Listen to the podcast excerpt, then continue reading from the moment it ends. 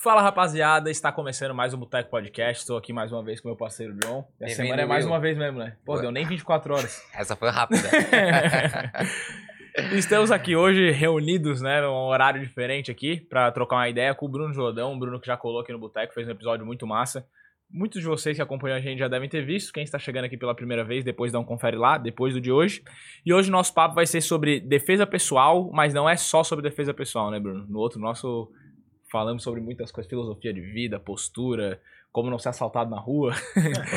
Foi longe o papo. O baile funk do Rio. O baile funk do Rio, teve umas histórias loucas aí.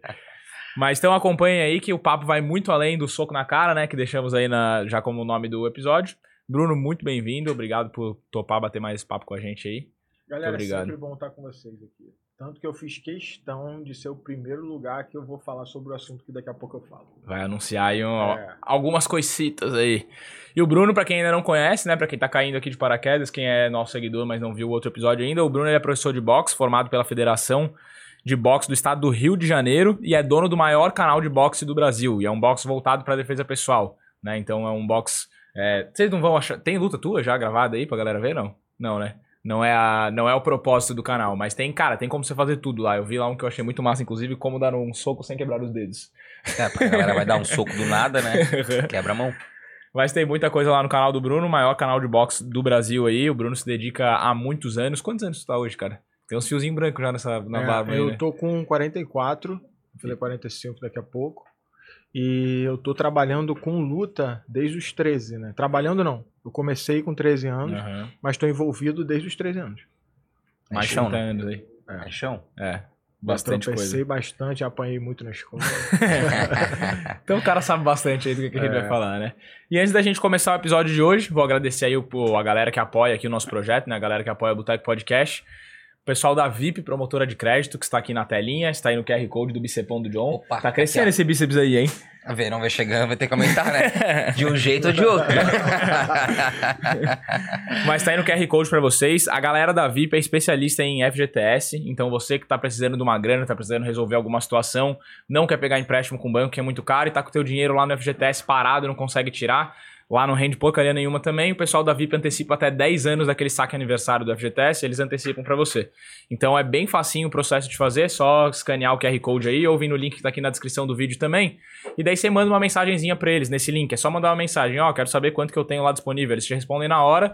E se você tiver uma grana e optar pelo saque, em até 3 horas, os teus 10 anos de FGTS vão cair na tua conta. Então é bem rápido, é um dinheiro aí que pode ser relevante, pode te ajudar bastante.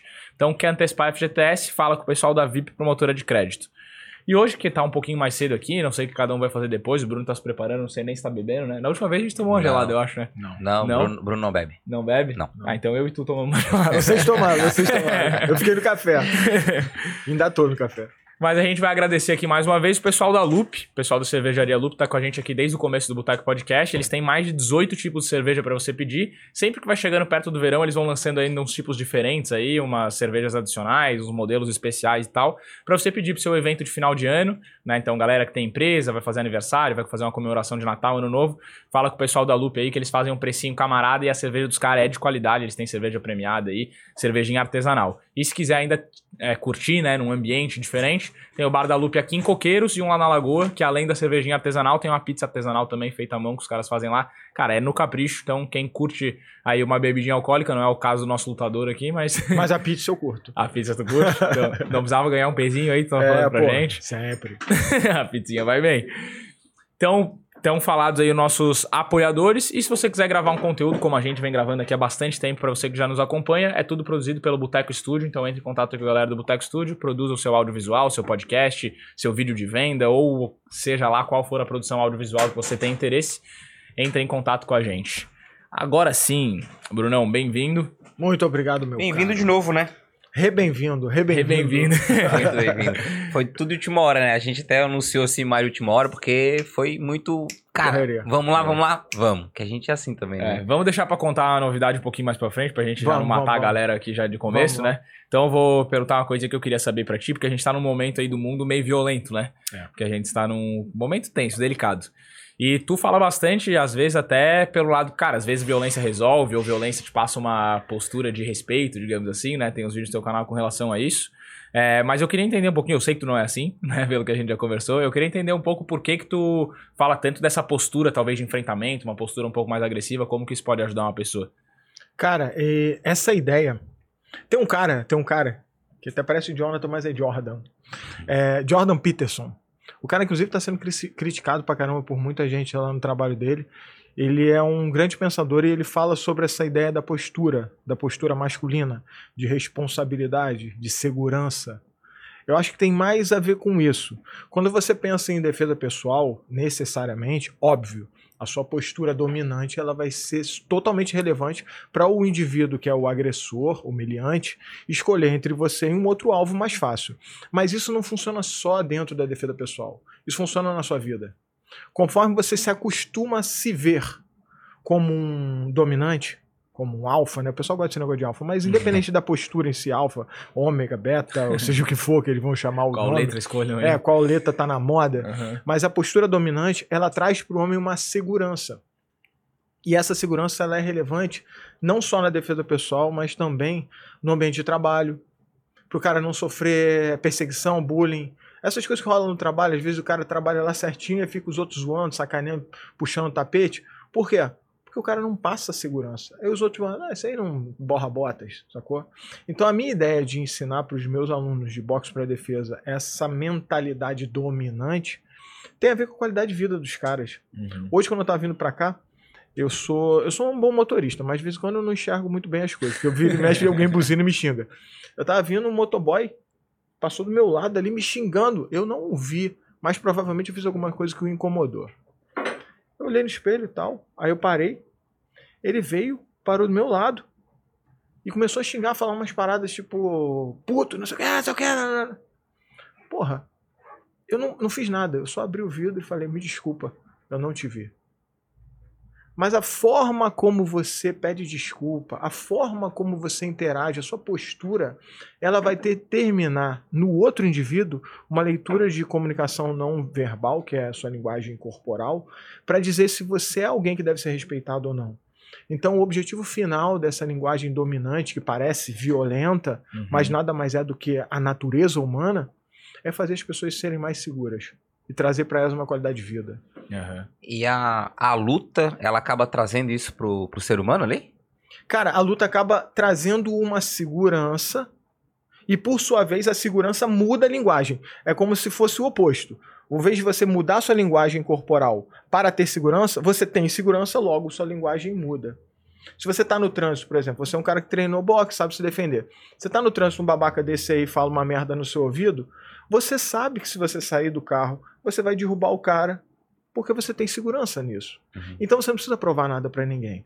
Logo, quando você reage, você reage racionalmente e não instintivamente, emocionalmente. Por isso que eu falo também bastante de controle emocional. Sim. Não, faz sentido, porque eu, eu tava numa situação que, tipo, a pessoa perdeu totalmente o controle, assim, né? E eu tava, tipo, super seguro. Eu falei, cara, se tiver que. Sobra pra mim. Que ter um afrontamento ali, tipo, racionalmente eu tô seguro, né? Mas eu não precisei realmente uh, me expor também, né? Tipo, de forma não racional, emocional, a uma situação que daí ia ter desvantagem até, inclusive, né? Mas o cara daí, quando fica mais calmo nessa situação, o outro que tá do lado fala, opa, calma aí, peraí, tem alguma coisa errada assim. O cara tá muito tranquilo na dele, tá seguro, né? Tá passando uma posição meio de, de respeito, né? E acaba tu acaba não sendo uma vítima, possivelmente. É, né? Isso é muito fácil de se enxergar. Ha! Susto. Você fez a brincadeira. O cara tomou o susto. Ele caiu. Quando eu dou um susto em alguém, o meu objetivo é fazer você tomar um susto. Se você não tomou o susto, eu fico frustrado. Essa frustração faz com que eu perca a segurança de que o meu susto funciona. Quando você está com raiva, você é muito instintivo. Então você tenta gritar para gerar uma reação. Se a reação não acontece, você não tem uma relação de feedback. E aí não existe o rapport. O cara não reagiu igual, logo não há uma conexão. Se desconectou, não há leitura, não há, não há, é um, é um, é um limbo. E a insegurança faz as pessoas não terem vontade de agir. Elas, elas vão para trás, elas, elas retrocedem, sacou? Uhum. O, o que que a, é o celular da ela Siri. falou o que, que a Siri falou? O que, falou, que foi Siri? É, falou tipo perguntando, oi? oi o que, minha filha? Isso é uma loucura também. Eu acho muito engraçado assim. Você falou comigo. Cara, tem uma questão, acho que disso aí que tu tava falando também, da autoconfiança. Eu acho que não é nem só na questão da luta. Eu acho que quanto mais conhecimento no geral a gente tem, a gente se sente mais seguro para situações específicas, né? Sim. Então, por exemplo, aqui para entrevistar hoje alguém, eu fico muito à vontade, porque eu me sinto confiante para fazer isso. Se chegar um cara aqui que talvez me tire desse meu à vontade, eu me sinto inseguro para entrevistá-lo. Eu acho que na rua ou numa situação de briga, coisa, seria mais ou menos a mesma coisa, né? É. Porque, tipo, eu tenho conhecimento de uma arte marcial, independente de qual seja, que me dá uma certa segurança. Se eu vejo que tem alguém ali que tá batendo em todo mundo que o cara é muito melhor que eu, daí eu já começo a me sentir um pouco seguro também, imagino eu. É, essa ideia da, da leitura do outro e da sua segurança individual, ela tem uma certa uma diferenciação interpretativa. Eu posso fingir que eu estou muito seguro. Uhum. Vai funcionar também, se eu for bem é, convincente na minha linguagem corporal. Às vezes você está numa. Vou te dar um exemplo. Eu gosto de exemplos, que é sempre mais legal, histórias. Uhum. Lá no Rio, é, eu uma vez passei num bairro, que é o bairro da minha, da minha esposa, que tem. Tinha, ele era dominado por, por facção de bandido mesmo. Uhum. E lá tinha muito bandido andando sempre, todo dia, com arma, fuzil, uns moleques muito doidos. Aí tinha os caras cheirando e eu tinha levado ela num salão e eu tava com a minha filha de colo. Não sei se eu contei essa história para vocês, acho que não. Acho eu tava com a minha filha de colo na rua. Minha filha tinha um ano. Eu com ela de colo, dentro do carro. O meu carro é era, né? Era um carro todo filmado, fechado. E era um Corolla, tipo, um carro grande, uhum. tipo, tipo, típico carro de P2, né? E era um carro com placa do Rio, então a placa era diferente da placa de Angra. Cara, quando os malucos viram o carro parado ali todo fechado, o que, que aconteceu? Veio uma outra moto com mais quatro malucos vindo andando, dois de moto, sabe? Parecia que tipo veio a tropa para ver quem era, sacou? Porque eles não reconheceram o carro. Naquela hora que eu fiz abrir o vidro, com a garota no colo ainda, falei, aí galera, beleza? Meu irmão, eu tava me borrando de medo. Porque não tem tamanho, não tem essa porra com o cara tá com um fuzil na tua cara. Sim. É você tem que ter uma linguagem para convencê-lo de que você está seguro porque você não deve nada, sacou? Mesmo que você tenha medo. E eu falei, e aí galera, beleza? Aí o moleque, um só me respondeu, fez assim com a cabeça. Aí veio o outro, ah, não sei o que, não sei o que. E aí saiu, meteram a moto e foram embora. Quando minha mulher chegou, eu tava branco, né? que aí eu já posso relaxar, porque eu tava com medo. Medo é, é, é, é natural da, uhum. da existência humana. A diferença é como você lida com ele. E aí, quando você traz isso para um ambiente combativo, que é você treinar a defesa pessoal, treinar a luta, seja, seja o que for, que tenha contato, inclusive jogos de contato também ajudam nisso, você acaba interagindo com o medo, igual você interage com a câmera, de maneira mais recorrente. Isso traz para você uma relação com o medo de proximidade, desmistificando a sua relação com ele e fazendo com que os gatilhos irracionais que você naturalmente teria se tornem cada vez menos relevantes na sua ação. Uhum. E aí você não é tão refém emocional. Por isso que o lance do controle emocional é mais ou menos isso. Todo mundo tem emoção, brother. Eu tenho medo. Todo mundo tem medo. A diferença é que o cara que luta, toda hora que ele tomou um aperto ali, ele fica com medo. E ele tem tantas vezes essa relação com o medo que ele acaba se acostumando a lidar com a vida, mesmo tendo que passar por essas aprovações. É mais ou menos isso. Isso é dentro de mim. Uhum. Mas a relação com o próximo de interpretação, ela é crua. A linguagem corporal, ela não tem uma profundidade, ela é superficial. Você vai ler o cara pela postura dele. Tô aqui assim, ó. Pô, tá com medo. Tô aqui parado olhando você no olho. Não, não pareço estar com medo. Sim. Então, são dois caminhos de certa diferenciação. Mas nesse mundo de hoje também eu acho que o cara tem que cuidar, porque de valentão o cemitério tá cheio também, né? É, a então, ideia não é você ser. equilibrar essa. É, é, você não pode ser petulante ou é, arrogante. Uhum. Isso é difícil pra caralho, tá? Porque muita gente me acha arrogante. Uhum. Eu te dou um outro exemplo. Eu vou sempre contar história, tá? Porque eu sou o cara das histórias. É bom a história, é bom. Eu tenho um aluno que hoje é meu sparring, que é um professor. Um abraço para ele, grande. É Jean Claire, o nome dele. É um nome diferente. Parece uhum. francês, né? Ele é Douglas também. A gente chama de Douglas, que é mais fácil. professor de boxe, dá aula lá no Ratone, gente boníssima. Ele é segurança. E ele é enorme, maior do que eu. Ele, ao me ver trabalhando como segurança particular, eu quando eu tô trabalhando de segurança guarda-costas, eu tô assim. Eu não tenho expressão. Porque eu não posso ter expressão. Às vezes acontece uma parada mega engraçada, eu tô assim. Alguém passa e fala comigo, eu faço assim. Porque a expressão ela gera uma leitura.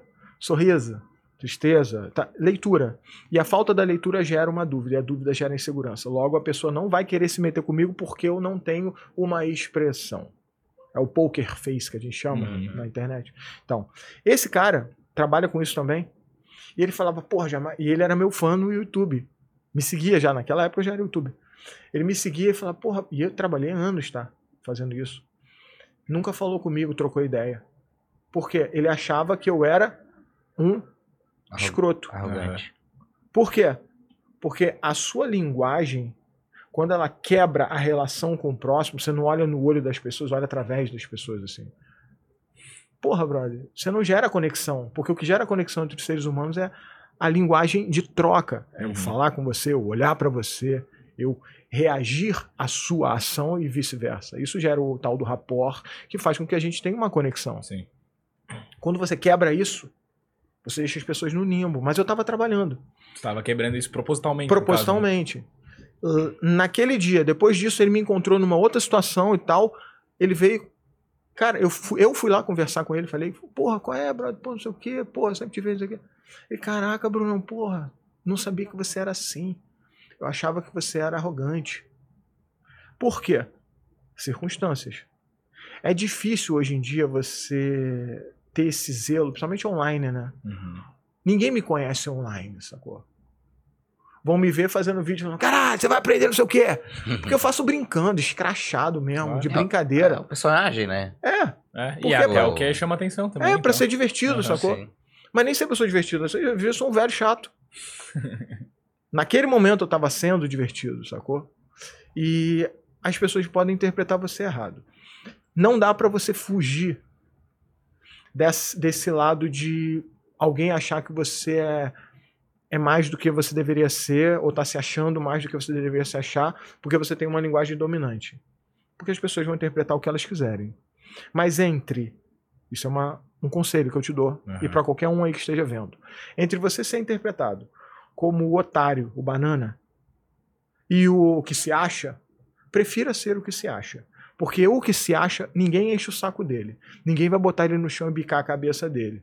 Eles vão pensar, pô, esse cara se acha, de repente ele sabe alguma coisa. Agora o Zé, o Zé Bunda, o otário, meu irmão. É o primeiro alvo. É o primeiro alvo para tudo, sacou? Pra mulher que, que vai, tipo, te sufocar.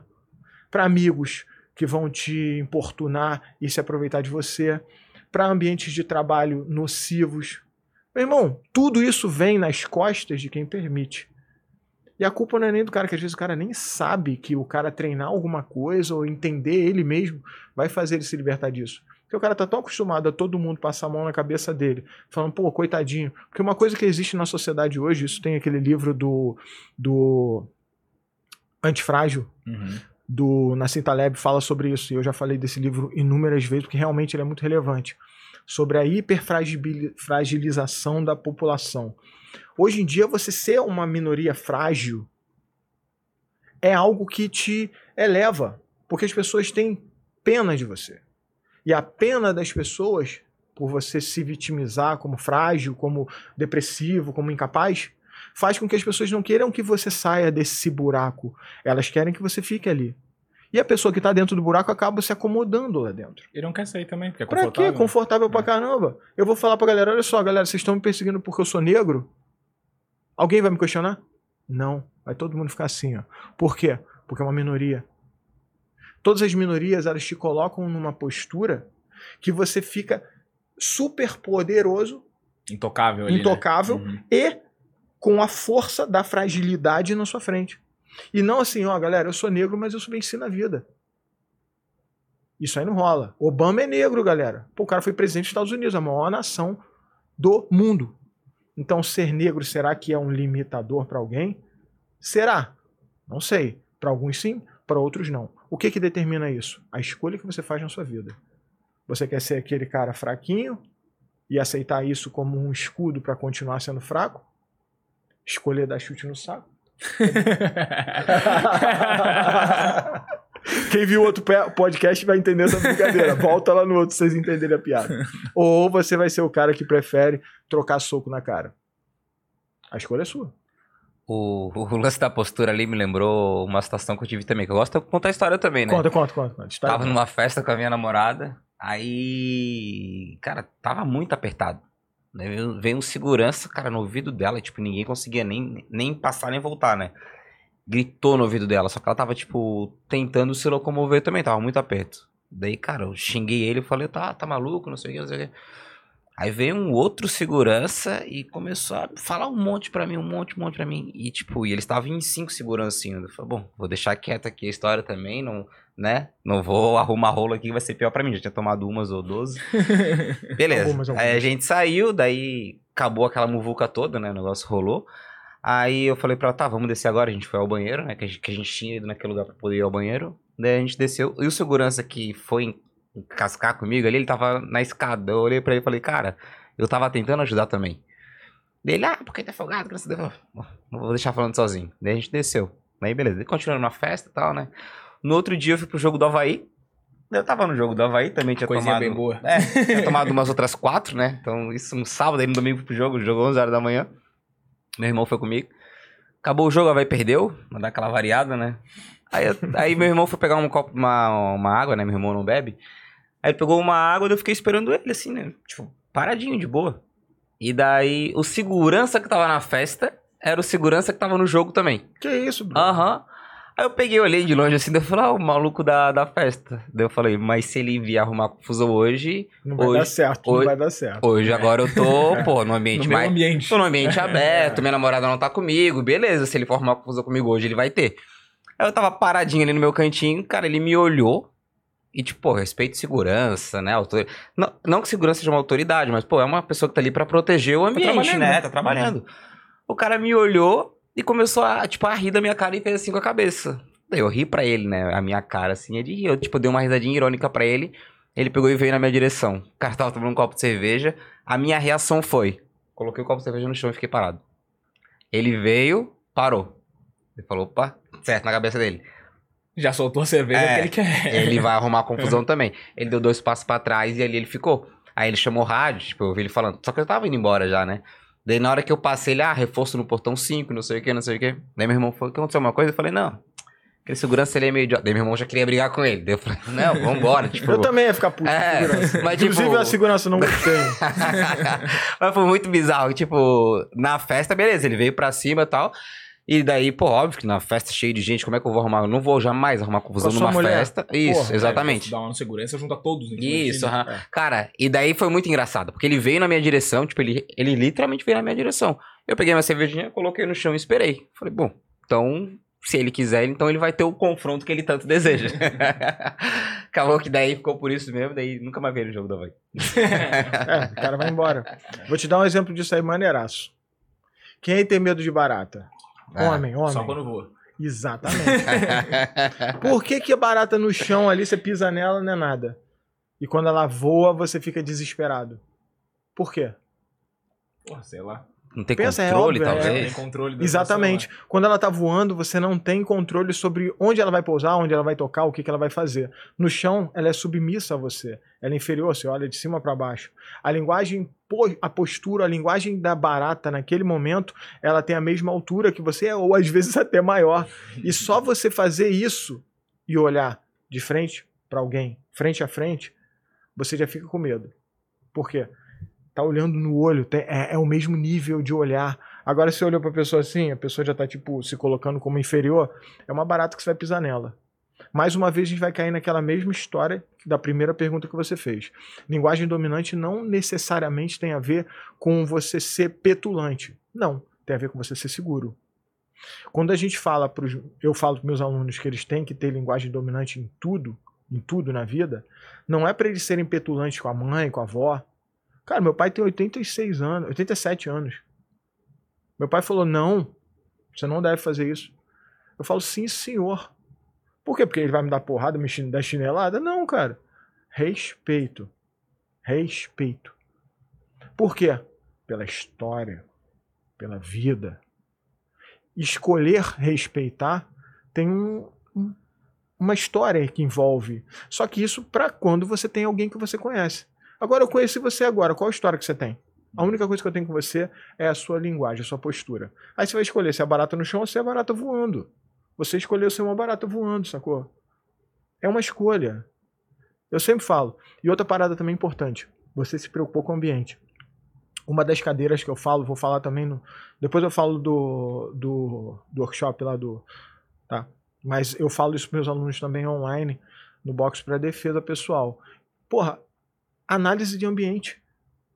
Você viu que dentro da boate não era um ambiente relevante para você tomar uma atitude agressiva. Você foi o quê? Estratégico. Não é ser covarde, é ser inteligente. Já no jogo de futebol, onde todo mundo conhece você, porra, brother, quem é o segurança? Ali você poderia tomar uma atitude mais imponente para colocar o cara no lugar dele. Só que às vezes você ser imponente já colocou o cara no lugar, você não precisa brigar. Então você ganhou, como a arte da guerra diz, venceu a guerra sem brandir espadas. Uhum. Isso é boxe para defesa. Isso eu ensino para meus alunos. A ter esse pensamento estratégico para não chegar ao ponto do soco.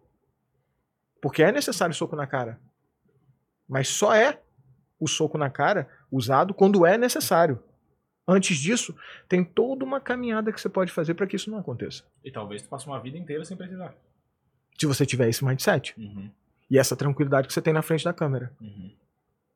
Eu tenho uma, uma história longa com o negócio de câmera, né? Que eu sou youtuber há um milhão de anos. Uhum. Da primeira Muito vez. Mais que nós, Sim.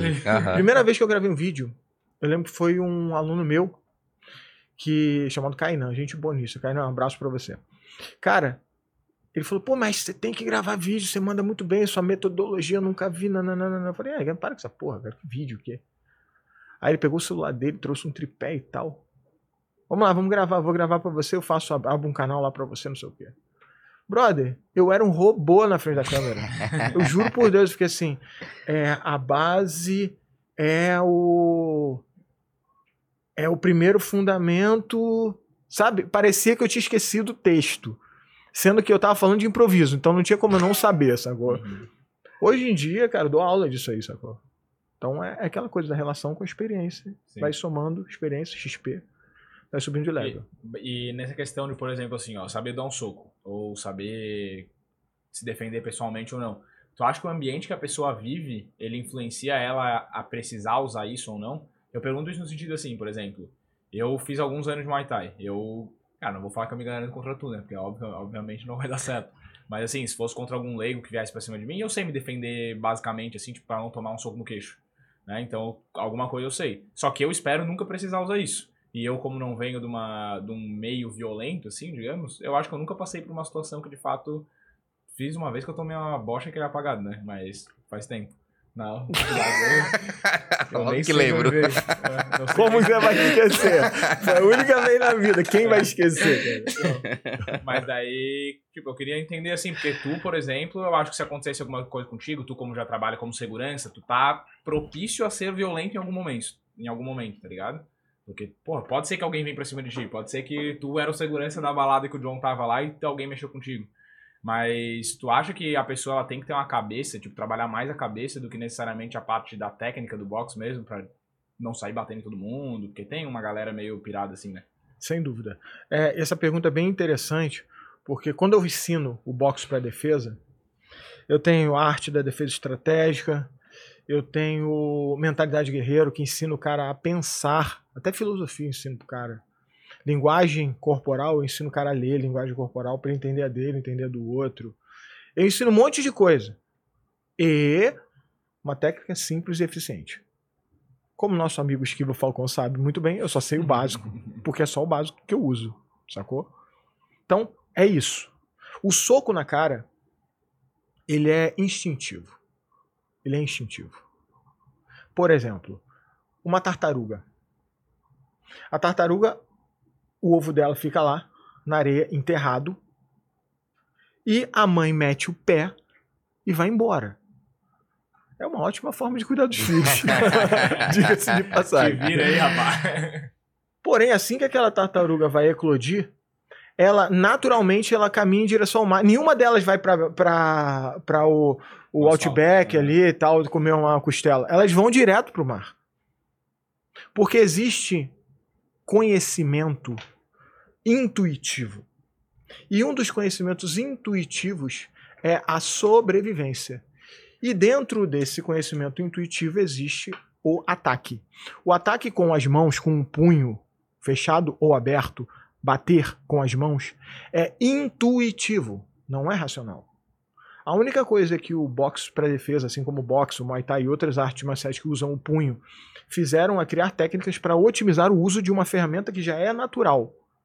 Quando você está com raiva ou você está tenso, a primeira coisa que você faz quando você quer se defender é isso. Você usa as mãos. Raramente você vai se defender com o joelho, igual o Muay Thaizeiro faz. Sacou? Só vai fazer isso se você treinar muito tempo para que isso se torne um instinto, uhum. um reflexo, um engrama motor dentro do seu cérebro. Até lá, brother, é a mãozinha mesmo. E na hora de empurrar, você empurra com a mão, não com a cabeça. Então você já tem uma relação intuitiva de agressão com as mãos e de defesa com as mãos. Logo, é muito fácil você otimizar isso para algo que seja mais funcional. Porém, o difícil é todo o processo que vem antes. É essa mentalidade, essa calma que ele teve de escolher o lugar onde ele poderia ter o um embate uhum. com o agressor. É aquela ideia estratégica de você, porra, escolher não gritar com o cara no trânsito de volta, porque você simplesmente não precisa. É você ter a segurança de não deixar alguém passar por cima de você, gritar com você mas se impor, abrir o vidro igual eu fiz e falar, pô, desculpa, eu não te vi. Não se, pô, cara, foi mal. Uhum. Entendeu? A forma como você interage é muito mais difícil de moldar e ela é muito mais relevante na vida do ser humano comum do que necessariamente o soco ou a defesa do soco. Mas, se você não sabe o final, que é o soco e a defesa do soco, e chega nesse ponto, você tá ferrado, sacou? Eu ia falar a palavra, mas eu tô tentando me conter. Você tá ferrado. Sacou? Sim. Então é importante você saber esse fundamento que você sabe de defender um soco e de dar um soco quando for necessário. Mas não é isso que faz você um homem dominante. É todo o processo que vem antes. Até porque eu acho que o bom seria, foi o que o Will comentou antes, é tu não precisar dar um soco na cara de alguém, né? É todo o processo que tu, cara, vamos tentar, vou levar o máximo aqui para não precisar. Isso, isso. Se precisar, eu vou saber derrubar o cara num soco. E aí entra um outro lado baseado no que ele está dizendo, você faz toda uma caminhada para não precisar agir de uma maneira empírica. Uhum. Uma estratégia gigante para você vencer sem brandir espadas. Foi o que ele fez. Porém, você só vai ter uma mentalidade, uma racionalidade e uma tranquilidade para executar essa estratégia inteira se você sabe que, se for necessário, você tem uma espada para brandir. Esse é o fundamento importante que as pessoas têm que colocar na cabeça. E ó, eu digo e repito: Krav Maga funciona? Às vezes. Jiu-Jitsu funciona? Às vezes. Karatê funciona? Às vezes. Agora, soco na cara sempre funciona, porque sempre acontece. É intuitivo. Para você usar o Krav Maga, para você usar o Karatê, para você usar o Jiu-Jitsu, para você qualquer coisa, se você não tiver essa mentalidade que ele teve, você vai ficar nervoso. E nervoso você não pensa, logo você vai agir instintivamente. Instintivamente você vai fazer o quê? Dar soco e tomar soco. Então, o diferencial do boxe para defesa, e eu acho que é o ponto principal dele, é que mesmo que você esteja numa situação onde você está emocionalmente instável, você ainda tem engramas motores ou reflexos, os quais vão te possibilitar se defender, porque você treina soco na cara, então, mesmo que se você for dar soco na cara nervoso, você treinou tantas vezes que o soco vai sair melhor. Se você tá nervoso e tem que defender um soco na cara, você vai conseguir se defender porque você treinou aquilo. Então você tem uma possibilidade de eficiência muito maior em ambas as situações, com ou sem o treinamento completo, que seria a parte de preparação psicológica. Uhum. Mesmo que você fique nervoso, entendeu? Alguma coisa já tem ali que. Reflexo. É, é que nem tudo, né? Tu vai fazer, tu repete tantas vezes uma coisa que ela se Você com a câmera. É. Uhum. Você tá nervoso hoje porque eu falei que você era viadinho. Mas você vai gravar de boa. Sim. Agora, se você não tem essa experiência e eu falo alguma coisa que te ofende, o que, que vai acontecer? Você ah, vai sim. ficar emocional, aí uhum. você não vai conseguir reagir. O que te dá essa experiência de conseguir, mesmo diante de uma variável negativa inesperada, que é emocional, é a experiência que você adquiriu em uma especificidade que é relevante para o resultado. Na prática mesmo. Mas como, e como é engraçado que. E daí voltando ali o tema de, de praticar uma luta, principalmente um boxe para defesa, né? E, e o ambiente de trabalho, né? Ô oh, caramba. Yeah. Tá nervoso? Botei o microfone na boca, tá, tá maluco, rapaz. o como é, é engraçado que tu deve viver isso, né? Mais no teu dia a dia, que as pessoas mudam a postura, inclusive no ambiente de trabalho, na relação, né? Até com a mulher, cara. Isso, que você fala, relação também pessoal ali, amorosa e tal, né? Muda essa relação, né? Muda, muda, muda. Uma parada que é maneiraça. Isso é até o Jordan Peterson também, que eu tô falando muito nele, porque ele tem muito a ver com isso que eu ensino. É, quando você quando você está seguro, quando você está seguro em tudo, quando você chega em casa, o seu nível de estresse é menor. Por exemplo, pô, o cara te estressou no trânsito. Eu não tô estressado aqui por causa do cara ter me estressado no trânsito lá, o motoboy. Eu achei graça, eu saí rindo. Pedi desculpa pro cara, mas, tipo, fechei o vidro, vi a cara dele assustada. Eu fechei o vidro e eu ri. Uhum. Por quê? Aquilo não me trouxe um nível de estresse. Quando você, na sua vida inteira, num dia de 24 horas, o dia de vocês deve ter 88 horas, porque vocês fazem um milhão de coisas, e tem muita gente que tem esse tipo de vida, você consegue manter e equalizar o seu nível de estresse, você tem mais paciência com as outras coisas, as quais você talvez tenha que ter mais paciência. E até porque a insegurança, ela gera ela gera estresse, né? Você está inseguro com qualquer situação. É hormonal. É. É hormonal. Vai dar uma palestra, tu nunca deu uma palestra na vida. Pô, primeiro tu vai estar inseguro, vai estar com medo, e isso gera um monte de hormônios no corpo. É, é o hormônio. Eu esqueci uhum. o nome dos hormônios. É que cortisol, tá... acho que é, é o cortisol, cortisol. É. Cara, estresse gera um nível de cortisol alto. Uhum. Quando eu passei pela situação antes vindo para cá, ao invés de eu ter estresse, o que, que eu tive? Dopamina. Eu ri. Olha só que engraçado. Uma situação que era para gerar um estresse, gerando um nível negativo hormonal me trouxe um nível positivo porque eu tenho segurança. E pode trazer para qualquer um. Porque não precisa sair do carro para sair na porrada com alguém para você conseguir resolver uma discussão. Se você tiver a parte inicial do processo, que é a que a gente usa sempre. Mas para você conseguir usar bem a parte inicial, há que se saber a parte final. É uma parada meio doida, né? Você Sim. tem que saber o final para você aprender bem o início e poder usar bem o início, né? Uhum. Não, daí vou continuando o que tá falando, quando a pessoa daí passa por isso durante um longo dia de trabalho, se ela não tem essa segurança, ela vai chegar em casa, vai se confiar em quem? Na mulher, na mãe, no pai, na avó, no filho. É aquela hora, eu tenho uma filha, né, Jordana, de 6 anos. Jordana, quando você estiver vendo, papai te ama, tá? Minha esposa também, Evelyn, te amo demais, tá? Daqui a pouco, dia 14, é aniversário dela, meus parabéns adiantado. Cara, quando você tem um nível de cortisol, tá? Que é causado pelo estresse, que é ocasionado pela falta da linguagem dominante e da segurança. Quando você chega em casa e sua filha quer brincar com você, ao invés de você sentar igual eu sento, às vezes morto de cansado de treino, mas, mas bem humorado, para montar Lego com ela, que aí ela bota você para montar a cidade toda e fica só olhando, esperando terminar, não é, Jordana? Mas você vai. E você ri. E você brinca. E aí o que acontece? Sobe ainda mais o seu nível positivo hormonal. Se você chega numa outra postura, é o oposto. Então é uma escolha. E fora que você deixa de viver coisas boas da vida, né? Você nem enxerga. Uhum. Você não enxerga. Você não vê o pôr do sol. Porque você está tão estressado com o seu WhatsApp dentro do carro que está um pôr do sol lindo na beira-mar. Você não olha. Eu aposto aí, todo mundo que mora em Floripa, quantas vezes vocês passaram pela beira-mar, que é a coisa mais linda, e tava naquele finalzinho da tarde, vocês estão saindo do trabalho, e agora, tava aquele pôr do sol. Agora, agora. Cara, aquele pôr do sol lindo, aquele lugar maravilhoso. Uhum. Ninguém olha. É assim, de 10 mil pessoas que passaram ali, três olharam. Por quê? Porque essas três estavam com um nível hormonal mais equalizado para que permitisse a elas observar no ambiente. E, inclusive, já engatando no outro ponto também que é fundamental, os níveis altos hormonais, eles fazem com que você fique numa, numa situação de tensão constante. Isso diz, inclusive. Os hormônios bons, no caso. Não, o negativo. O negativo. E isso gera um estado de, de dificuldade de concentração. Você quer focar em alguma coisa, mas você tá cheio de problema na cabeça, você não consegue focar naquilo. Você fica com dificuldade de trabalhar. Até para produzir, fica mais difícil se você tá nesses níveis de estresse e de cortisol alto. Então isso é ruim até para isso. Quando você está no estado de defesa pessoal, se você é pego nesses níveis altos, cara, você não vai prestar atenção no detalhe. Você vai ser o cara que vai tropeçar na calçada, sacou? Porque você não tem energia mental para isso. Para prestar atenção nas coisas e tentar otimizar alguma coisa. Você só uhum. vai, sacou? Porque você já está tão cansado, seus ombros estão pesados. Sacou? É, é, é uma parada que muda a vida do indivíduo. passar várias coisas, porque você perde muita coisa e você se expõe muito mais. Uhum.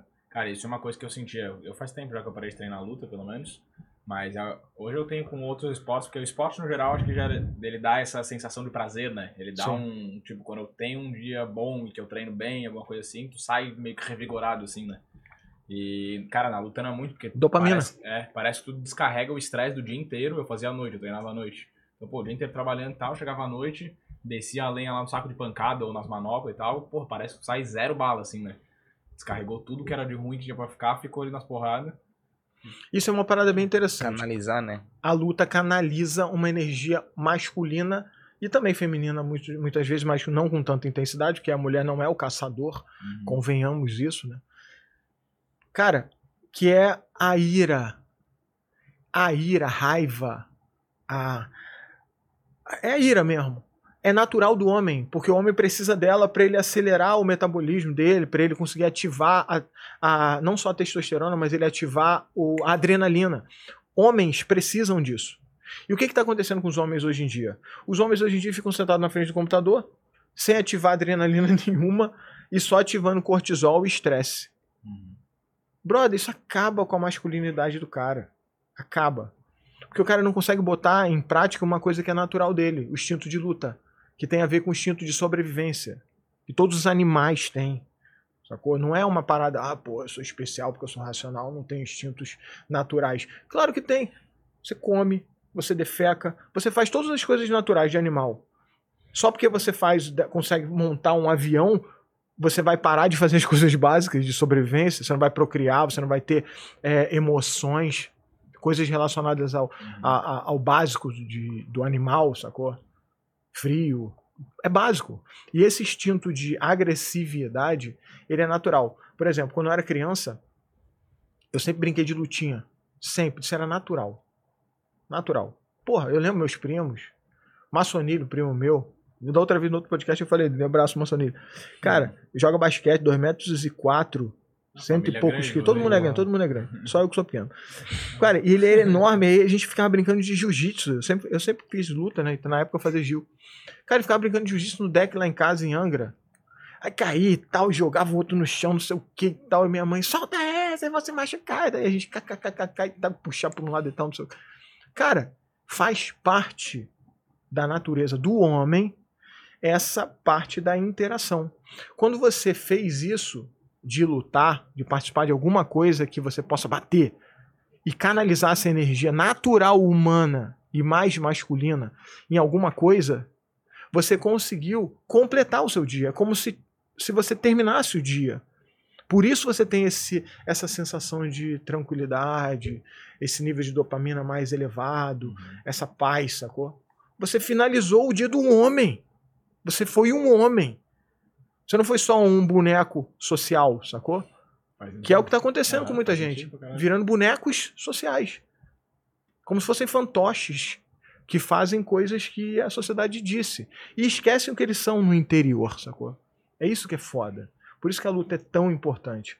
Eu tenho alunos que treinam comigo online, cara. Cara, eu acho maneiraço. Eu até postei um esses dias, o, o, eu chamei ele de Gajo, que ele mora em Portugal. Cara, ele emagreceu, sacou? Treinando comigo online, lá de Portugal. Emagreceu, ele tá, tá rápido, sabe? Ele tá diferente, ele tá mais masculino. Tem o Bruno Santos também, que é daqui, mora no interiorzão, treina no meio de um gramado, cheio de terra, descalço, sacou? O moleque tá ficando musculoso, sabe? Cara, ele tá mudando a postura deles. E isso acontece com vários deles. Por quê? Porque faz parte da natureza do masculino ser masculino.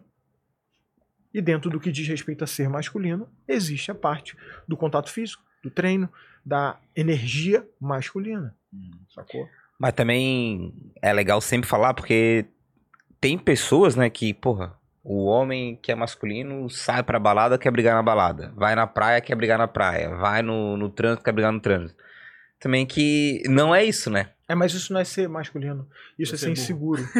inseguro? É, é um inseguro. O cara que ele tenta provar o tempo inteiro alguma coisa é porque ele não acredita nisso. Por exemplo, você joga futebol americano. Rugby. Rugby. Desculpa. Show americano, os caras é, são. É, é, bota o capacetinho, bota o negocinho aqui. Pelo amor de Deus. Eu também acho. Depois a gente até faz um comparativo do boxe e do boxe aqui, eles vão ficar putos aqui. Mas beleza, você joga rugby. Você não precisa provar o que você sabe. Você vai lá e faz seu trabalho. Mas sempre vai ter no time aquele cara que não é bom, mas faz maior zoeira, enche o saco, grita, arruma briga. Porque ele é inseguro. O leão, o rei da selva, adoro o leão para usar como metáfora, tá? Porque, cara, ele é um bicho preguiçoso. Ele dorme, deixa a mulher dele caçar para ele. Mas quando o bicho pega as hienas, vem tentando matar todo mundo, ele levanta e fala: pode vir. Por quê? Ele acredita nele. É, é a questão da linguagem dominante. Por isso que a gente bota camisa com leão, tatua leão no braço, pela linguagem dominante do bicho. Por isso que ele é o rei da selva. Ele não é o maior, não é o mais forte, não é porra nenhuma. É só o cara que tem a linguagem dominante mais casca grossa. Esse é o lance, sacou? Quando o cara é assim, ele não precisa ficar rugindo o tempo todo. Você vai ver o leão, metade do dia o bicho tá deitado, brother. Ele não fica rugindo, ah, sou leão, porra! não. Não tem isso, cara. Na natureza. Tô falando da natureza porque a natureza é pura ela é clara. Ela não tem máscaras sociais, sacou? O lobo alfa, ele fica, é, sou o alfa, porra, vai tomar no cu. Não. Ele fica na dele ali, brother. Na hora de caçar, ele vai na frente. Os espartanos, História de Leônidas, vocês devem ter visto 300, né? Pô, se não viram, vão assistir essa porra. Viu 300, pelo amor de Deus, porra, né? Por favor, assistam 300. É. Filme obrigatório. Qual o grande diferencial de Esparta? Até estudei essa porra, tive que estudar. Foi um, um professor que mandou para mim uma tese de mestrado falando dos espartanos para poder nossa. falar sobre isso. Cara, qual era o grande diferencial dos espartanos? Cara, eles eram iguais, mesmo quando líderes. E o líder, ele era líder por meritocracia. Sacou? Se o cara era líder, ele não era líder porque nasceu da família Augustus, não sei o que, tal, tal, tal, então ele vai ser o rei. Não, meu. Ele era líder porque ele merecia. E ele metia a cara na frente e morria antes de você, se fosse necessário. Ele não precisa provar que ele é foda. Ele simplesmente é. Uhum. Esse é o líder. Esse é o macho alfa, o homem. É o cara que ele faz pelo exemplo, né? E não pelo falar. Ele faz aquilo que a palavra dele pesa. Uhum. Os valores deles pesam.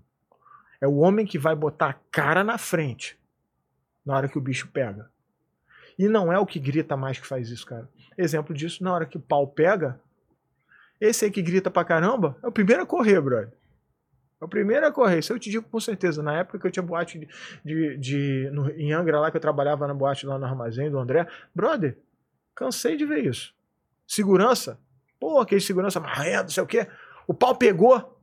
Quem é o segurança que vai lá e separa e resolve as paradas? É aquele quietinho que tá lá no canto. Porque ele não tá provando nada para ninguém. Vai lá fazer o serviço dele, sacou? Ele é o profissional, sacou? E o profissional, ele é profissional. Uhum. É, tem um cara que fala sobre isso, sobre um livro, eu acho que já falei desse livro também, que é A Guerra da Arte, do Steven Pressfield. Ele fala sobre ser profissional, sacou? Porra, brother, é demais. É exatamente isso, sacou? Ele vai fazer o que ele tem que fazer, o trabalho dele. Ele não tem que provar nada para ninguém. Ele é frio. É um médico que vai fazer uma cirurgia super sinistra.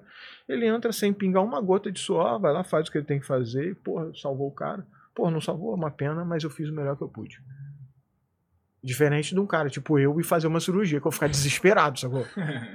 Uhum. É essa. Eu, eu falo essa isso parada. muita Teve até uma discussão uma vez no grupo dos moleques lá na faculdade, que é de caridade. Tipo, o cara que faz caridade, mas anuncia aos quatro ventos que tá fazendo caridade. E pra mim isso não é caridade, tá ligado? É marketing. É marketing. É, daí falaram um ponto lá que até faz sentido. Tá, não, beleza, mas é uma troca de, de favores, digamos ali, né? Não, se é favor, não é, é caridade. É, a caridade então. ela tem que ser baseada na fé e no, no que você acredita que é bom. Uhum. Filosoficamente não tem troca nisso. É, eu acho. É entrega. Né? Uhum. É amor. Ponto, sem ninguém nem saber. O que, que é o amor?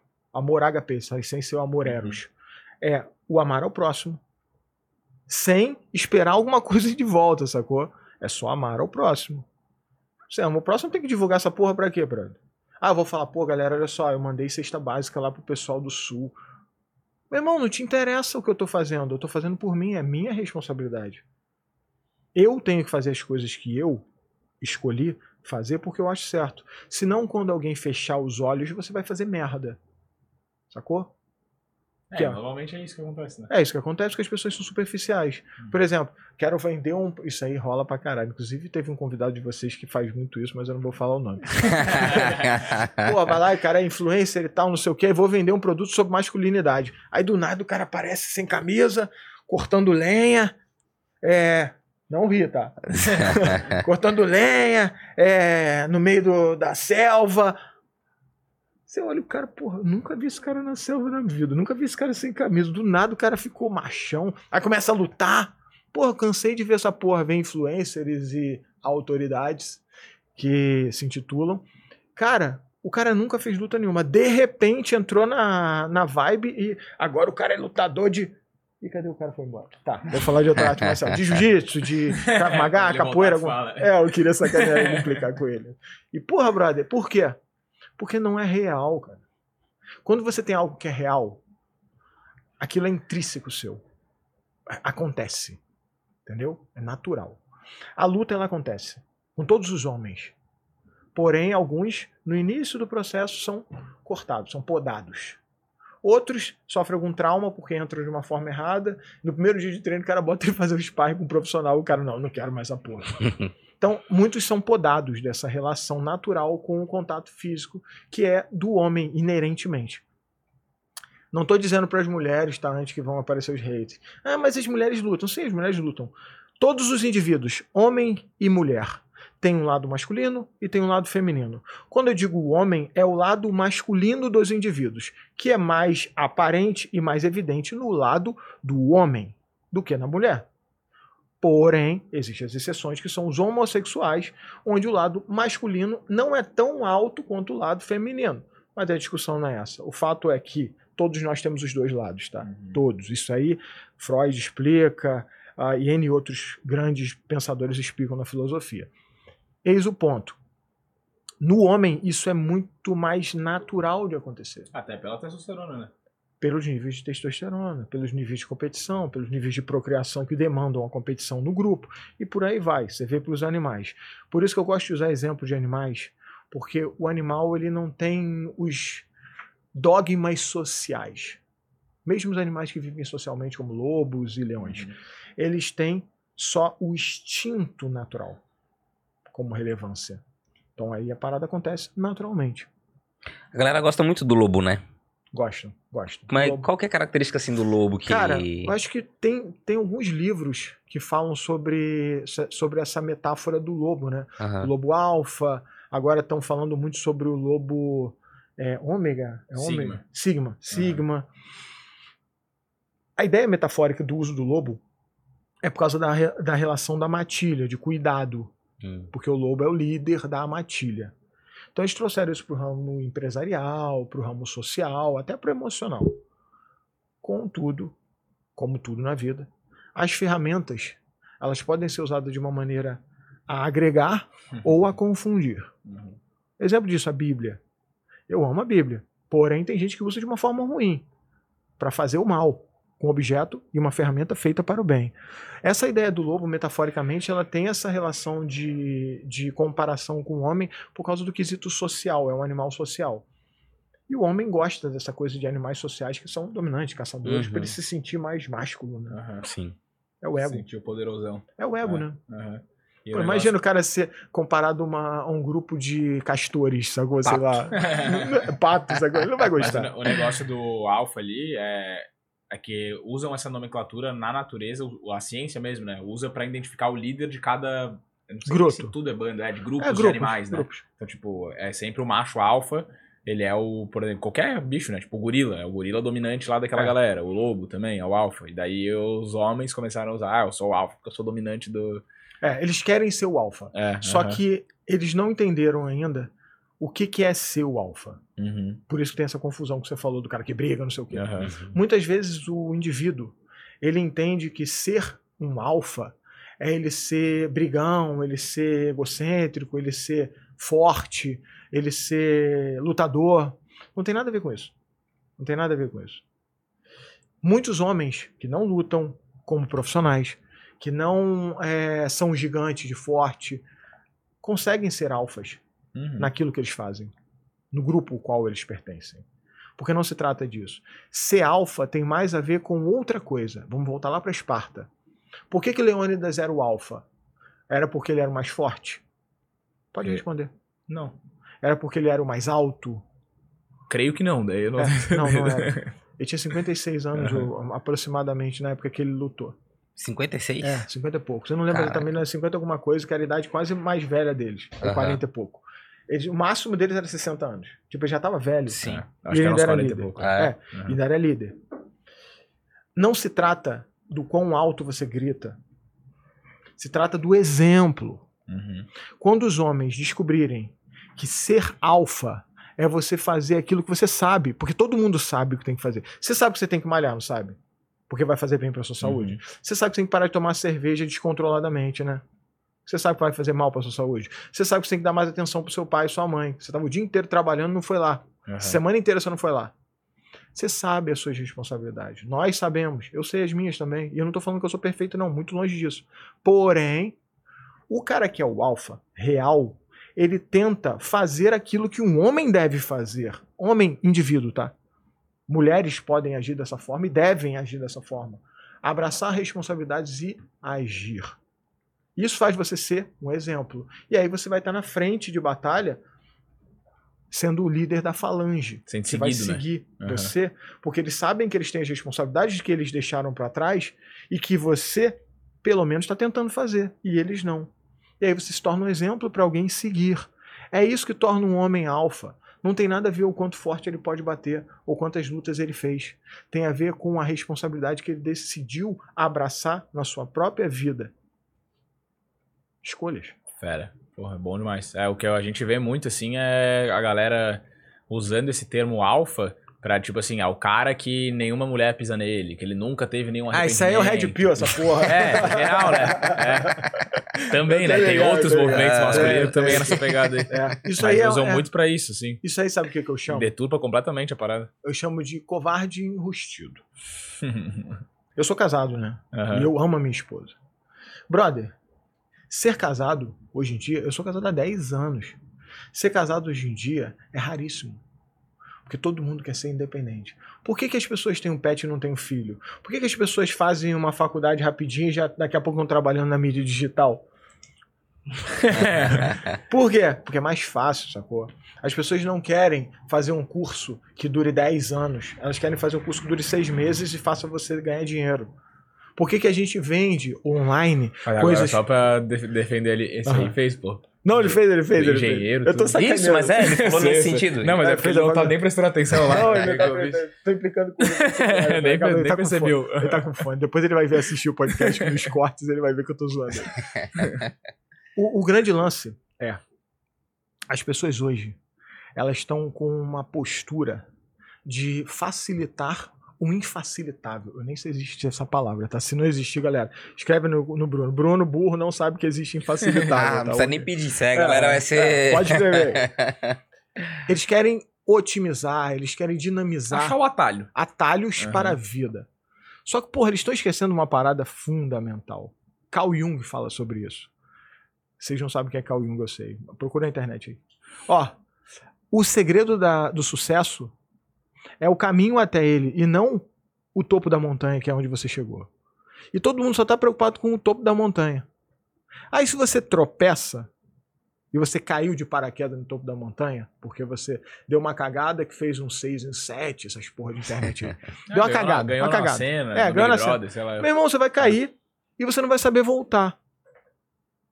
O aprendizado é que é o grande tesouro. E o aprendizado você leva tempo para você adquirir.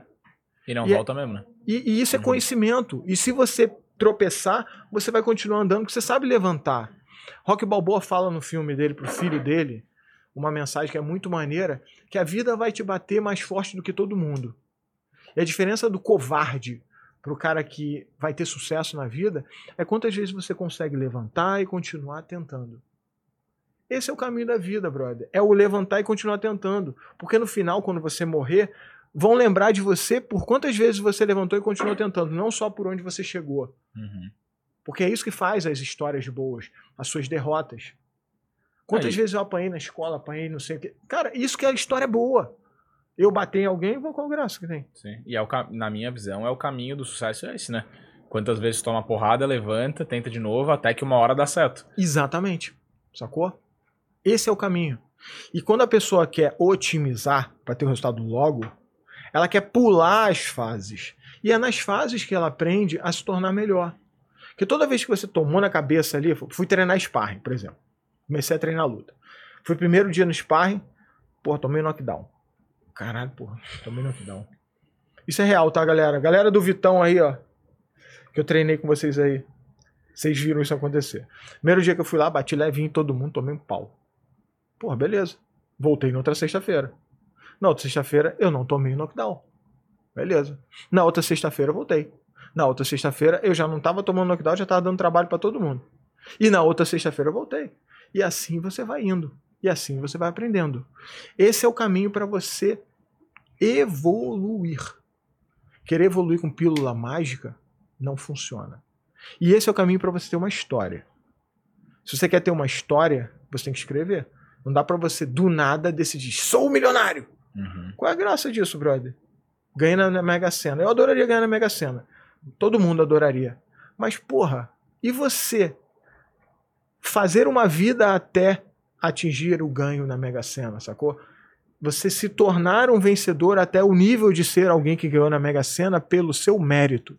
Aí você se torna um Leônidas, porque você escreveu uma história de Sim. sucesso. Até porque, complementando teu exemplo, a gente não sabe o nome de ninguém que ganhou a Mega Sena. Mas a gente sabe o nome de várias pessoas que têm uma fortuna parecida com a Mega Sena que construíram, né? Exatamente. Então é o caminho que leva você ao sucesso que faz com que você se torne um homem de sucesso. Uhum. E falando de atalho, cara, me lembrou uma situação agora, já entrando aí mais na luta e tal, que nesse meio agora de dessas lutas de entretenimento que estão rolando aí, né? Uhum. Me parece que a galera quer tudo pegar atalho e todo mundo quer bater no Popó agora, né? cara, é, Popó, você vê esse podcast aí. a mídia do Popó, tá né? Vendo, Não né? bater, né? Tá vendo, né? O cara pegou esse último aí treinou acho que oito semanas, né? Tá maluco, Esse... os caras viajam muito, velho. no Popó lá. É igual o é, Bambam também, bater né? no Popó é uma coisa meio que tá meio fora de cogitação para as pessoas comuns. Uhum. Tá? Lutar com o Popó já é algo que tá dentro da possibilidade da daqueles caras ringue, né? que tem é. grana para bancar isso, que é caro, sacou? É 4 milhões, um negócio assim, é uma é paulada para fazer uma luta com um cara desse. Porque vale. Vale cada centavo. Sim, Se eu tivesse 4 milhões, eu pagava, sacou? É que no isso. caso deles ali, eu acho que o evento banca, né? É, alguém, eu, ah, sei lá, mas alguém, eu, não sei paga. quais são, eu não sei paga. quais são os sei lá. É, eu não sei quais são os trâmites uhum. para fazer isso ser algo lucrativo, mas é lucrativo. Eu não sei. Não, ali eu acho que assim, ó, o, é só tu falar... a ideia é o, o, patrocinador, né? Tipo, ah, vou fazer uma luta popó e não sei quem. Se tem patrocínio empresa para bancar, que foi o que ele falou do, da luta do Whindersson, tipo, ele falou, cara, eu não ganhei no, no valor lá da luva lá. Eu ganhei aqui, ó, no patrocínio. Uhum. Na marca da empresa, na divulgação. E daí a empresa é lucrativo também, por N motivos. O Popó, e às vezes é só é com marketing mesmo. Né? Piroca né? da cabeça também, né? Então qualquer um falar que quer desafiar ele também, que ele já fala, né? Então vem. Que... É, ele não vai botar viola no saco para ninguém, mas ir para um uhum. ringue com alguém, aí ele é assessoria Sim. de imprensa, uhum. define é todo né? um processo uhum. para acontecer, né? Não, mas ali a galera é meio louca, né, velho? Porque, cara, assim, pra te chegar para lutar com o Popó é igual. Acho que foi tu que comentou comigo, né? Que o Bambam, o Bambam, ele já fez alguma luta, não sei o quê. Mas também é outro que não dá nem pra saída, cara. O cara é grande, vai estar tá hormonizado provavelmente né, nos meses antes, que é o perfil dele. Mas não dá pra saída. Tipo. É, sei lá. Tu pode falar melhor que eu. É, o bicho é um nível muito superior, né? Tu acha já, que dá, dá luta boa com o Bambam? Não, vou, eu vou fazer um exemplo que vai ficar fácil a galera entender. Vocês lembram do é, Counter-Strike? Uhum. Aquela época do CS, a galera do CS da Lan House. Madrugadão. Então, uhum. madrugadão, então. Vocês estão ligados que tinha campeonato mundial. Tem até hoje, pô. É, uhum. deve ter, né, ainda. Uhum. Não sei porque eu não jogo mais a porra. Sim. Cara, teve uma época que eu jogava um pouquinho, assim, de vez em quando, quando eu tinha tempo, eu ia lá e jogava Counter-Strikezinho e tal, matava na faquinha e tal.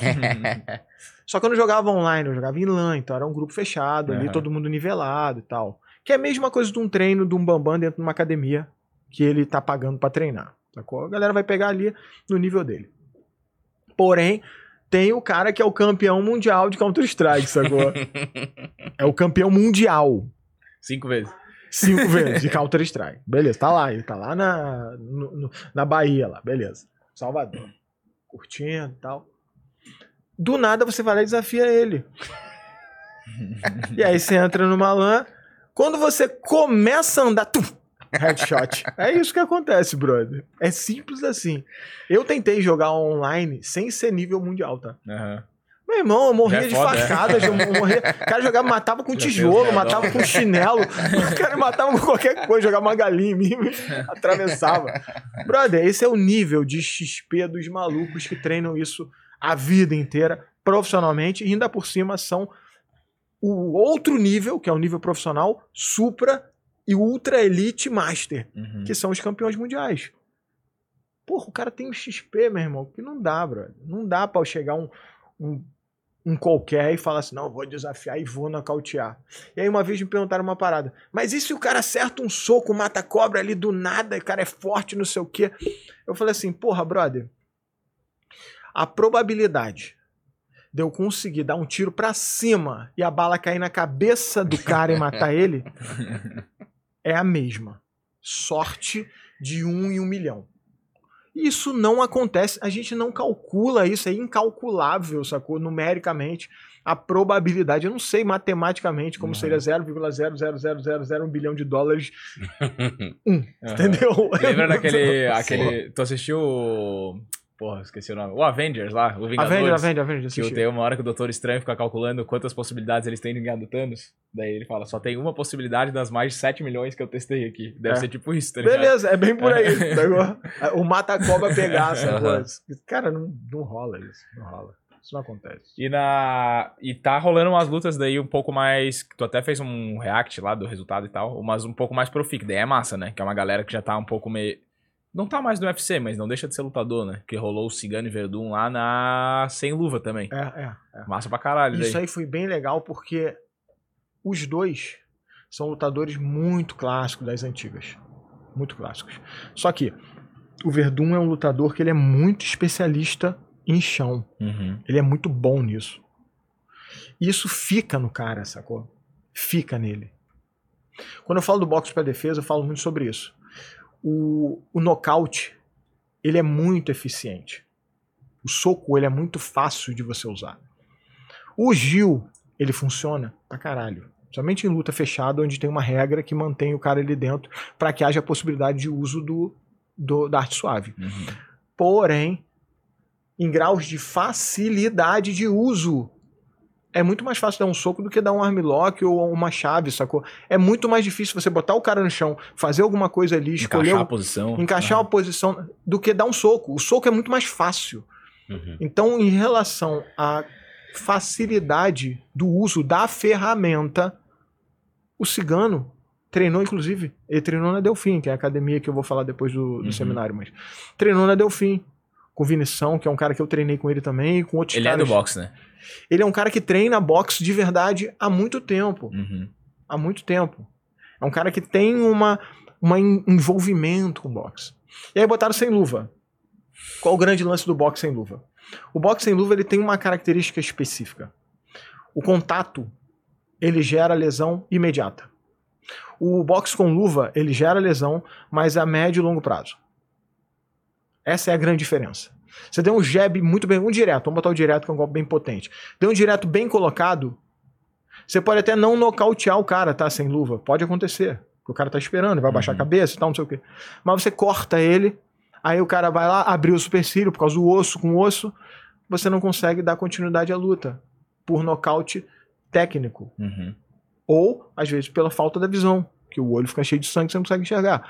Então, tem esse outro lado que na luta com as luvas não tem tanto assim. Tem corte e tal, mas não é Mas mais tanto difícil, assim. né? Não a esse ponto. né? O- uma, uma parada mais técnica. Na luta do, do, do boxe sem luva, Posso baixar a cabeça pra bater, dar soco na cabeça, não? Pode, isso acontece de vez em quando. Bah, é puxado, né? É. Aí quebra a mão do Sim, cara, pô. né? Só que o grande lance de você abaixar a cabeça pro soco na cabeça é que normalmente no boxe sem luva você não bate no full punch, no soco todo forte. Hum. Você bate puxando. Claro, óbvio quem sabe bater, né?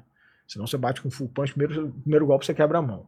Uma das características do boxe sem luva, antes ele era praticado até que alguém desistisse ou caísse. Quando a gente chamava de pugilato, antes do pugilismo. Ele foi regularizado na Inglaterra depois disso para que os eventos não fossem muito longos. Olha só que engraçado. Uhum. Não tão curtos. Porque o que acontecia? O nível de nocaute, o nível de é, contundência era menor porque os caras não batiam tão forte para não quebrar tanto a mão.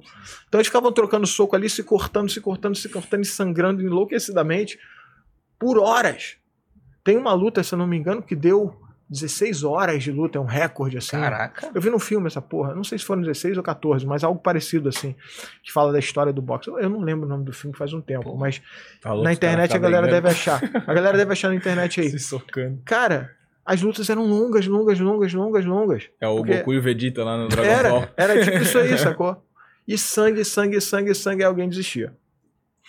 O que, que eles fizeram? Colocaram a luva para que o soco fique mais forte, mais potente, sem quebrar a mão do cara. Aumentou o nível de nocaute, cara. Uhum. Porque o cara bate seco, larga a mão. Só que não tem mais nada a ver com defesa pessoal. Porque aí, por exemplo, bloqueios. Mudaram os bloqueios. Agora qualquer bloqueio segura uma luva grandona. Uhum. Uhum. A postura, a distância, o controle de distância, tudo muda quando você agrega e tira algumas coisas do, pro- do processo, entendeu? E aí foi transformando-se no boxe que a gente conhece hoje em dia. Aham. E esse sem luva aí, querendo ou não, ele é o. Porra, é o mais primitivo que tem, né? É duas pessoas lá com o que veio de Deus e. Porra. É, Senta a o, mão. o boxe sem luva é o mais próximo da defesa pessoal que existe. Aham. É o mais próximo, hoje, na atualidade, da defesa pessoal. Porque na rua os caras vão trocar soco. E, e qualquer cara vai trocar soco. O cara pode ser jiu-jiteiro, pode ser muay thaizeiro, pode fazer cravo maga, pode fazer o que ele quiser. Vai ter soco. Alguém vai dar um soco em algum momento. Então Uhum. você tem que saber lidar com isso. Porque o soco, ele é determinante. E até o cara que faz jiu-jitsu, se ele, ele vai tomar um soco na cara, talvez. Nem que Cara- for um mata-cobra, né? Cara, você tá no chão ali, tá no chão ali, Vai o cara tá tentando. O cara dá soco em você no chão mesmo. Pô, quantas vezes a gente já viu naquela época do Ultimate Fight, quando era o início do MMA, os caras ficaram em cima do outro batendo ali, sacou? Uhum. Até hoje. Hoje é. Os Porra. caras sentam o cotovelo, né? É, hoje Tá é cotovelo, que é mais agressivo ainda, mais violento ainda. Aí eu fico me questionando. Uma vez um lutador de MMA falou pra mim sobre esse negócio do boxe sem luva, que era muito violento. E o cara luta MMA. Aí eu perguntei pra ele assim, brother, o que, que você prefere? Um soco na cara ou uma canelada na cara? Um soco na cara ou uma cotovelada na cara? Se você pudesse escolher, qual você preferiria? Porra, claro que vai ser um soco na cara, né? Pô, a mão, o cara não vai bater tão isso aqui. Pois é. Você está acostumado a tomar canelada na cara. Se expõe a isso. Você vai me questionar que o meu esporte é violento? Olha o seu. Ah, o UFC, pra mim, ele é os gladiadores das antigas, é o UFC de hoje em dia, né? Tiraram a espada e o escudo e se mata aí com. É. Na mão. Inclusive, esse esporte que você está falando dos gladiadores de antigamente se chama. Pugilato? Não, é o pancrácio. O pancrácio era a luta que os gladiadores faziam com tiras de couro na mão e alguns com pedaços de madeira na ponta do punho para piorar o soco, sacou? E ele saiu na porrada até alguém não aguentar mais. Uma outra coisa que é interessante para desmistificar, que eu também vi nos livros que a gente viu, algumas teses, e que os lutadores de do Coliseu, os gladiadores, raramente eles morriam, tá? Essa coisa de que a gente vê em filme do cara morrer Aham. sempre, não era não era economicamente viável você deixar o outro matar. Porque ele perdia um, um bonequinho que, Aham. que ele podia usar depois, sacou? Hum. Então, eles iam até próximo da, da falência e tal, tirava, recuperava o cara, pro cara poder continuar lutando. Então, o nocaute era o resultado final das lutas. Uhum. Desde aquela época. Tem muito nocaute na, no boxe sem luva, não? Tem, tem. Tem? E- O lance do nocaute, ele é mais uma questão de o soco pegou. Sacou? Uhum. O soco pegou.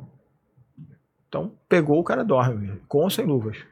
É o boxe que tem o nocaute. O nocaute era uma característica do boxe. No antigo pugilato, essa luta super longa, porque os dois caras sabiam defender soco. Uhum. E só davam soco. E um ficava defendendo e tal, de vez em quando pegava, pegava meio torto e tal. Não entrava soco firme, entrava soco resvalando e tal, não sei o quê. E aí foi indo. Porque resistência eles tinham. Tem mais a ver com isso. Não quer dizer que não tenha nocaute, tem, bastante. Uhum. Eu vou, quero fazer mais uma pergunta sobre esse tema ainda, mas só a galera que estiver assistindo aí, se alguém quiser mandar uma pergunta, manda aí no chat também. Manda o super chat aí também, que daí se vier a Nath avisa aí pra gente, tá, Nath? Daí pode avisar mesmo, falou, ó, chegou o super chat, que daí a gente para aqui e pergunta o que a pessoa mandou. Mas mandem aí também. Eu falei Faz lá, ó. Lá, você nem viu. É. falei, de, falei de você, você nem viu. Porra, aí... tu vai no chute no saco e ele vai na, na mão. Eu já vou botar a coquilha. ah, se bem que a tua altura e a dele é só tu dar um soco pra frente que já vai ali, né? Não, eu venho no podcast de coquilha agora. Mas a questão do. Fala aí, fala aí. Ele até levantou ali pra falar. É mais fácil acertar o teu saco do que a tua cara, tá? é, não, faz sentido. Pela altura. A distância é mais curta, então. Faz sentido, faz sentido. Mas que eu queria saber ali, tipo, a gente falou do boxe sem, sem luva. A última vez que tu veio aqui, tu tava se preparando para lutar e tal, tava até com o punho machucado. É, machucado. E não rolou. E daí agora tu tá planejando para fazer a luta, né? O que que houve, o que que vai sair é, agora? É, agora é a hora da, da história. Agora é a é. hora da história, né? Porque tu tava se preparando bastante, né? Foi na, na, época, na época que tu ia ter a luta, a gente treinava junto, treinava contigo, meu mestre. Tava numa pegada e foi, machucou a mão, porra, vou lutar com a mão machucada mesmo, mas Aconteceu alguma coisa aí Vou contar a história. Que... Vamos, a, vamos à história principal desse podcast. Né? pessoal, inclusive, o pessoal tá nos comentários aguardando essa. Então, muito bem, galera. Um hora da história. Senta que lá vai a história. ano passado, no final do ano passado, eu descobri que estava tendo um evento de, pod... de BK no Brasil. Eu já dava aula de boxe em luva e eu falei, caralho, que maneiro. Aí eu fui lá, entrei em contato e tal, e acabou que eu, eu me inscrevi para fazer uma luta de boxe em luva no peso absoluto, que é a partir de 110 quilos. Aí arrumaram um cara de 2 metros para lutar comigo e tal, foi maneiraço, eu fiquei empolgadão e comecei a treinar, que foi esse período que eu fiquei treinando enlouquecidamente. E aí eles falaram que a luta ia ser em fevereiro. Aí beleza, porra, fevereiro. Só que isso era dezembro, então tá dois meses para lutar. Meu irmão, nem pensei, treinei igual maluco, treinei tanto que me lesionei. Arrebentei um tendão aqui. Agora fiquei com caroço. Não dá para vocês verem, mas tem um caroço aqui. Que foi uma calcificação. Hoje em dia minha mão já tá funcionando legal.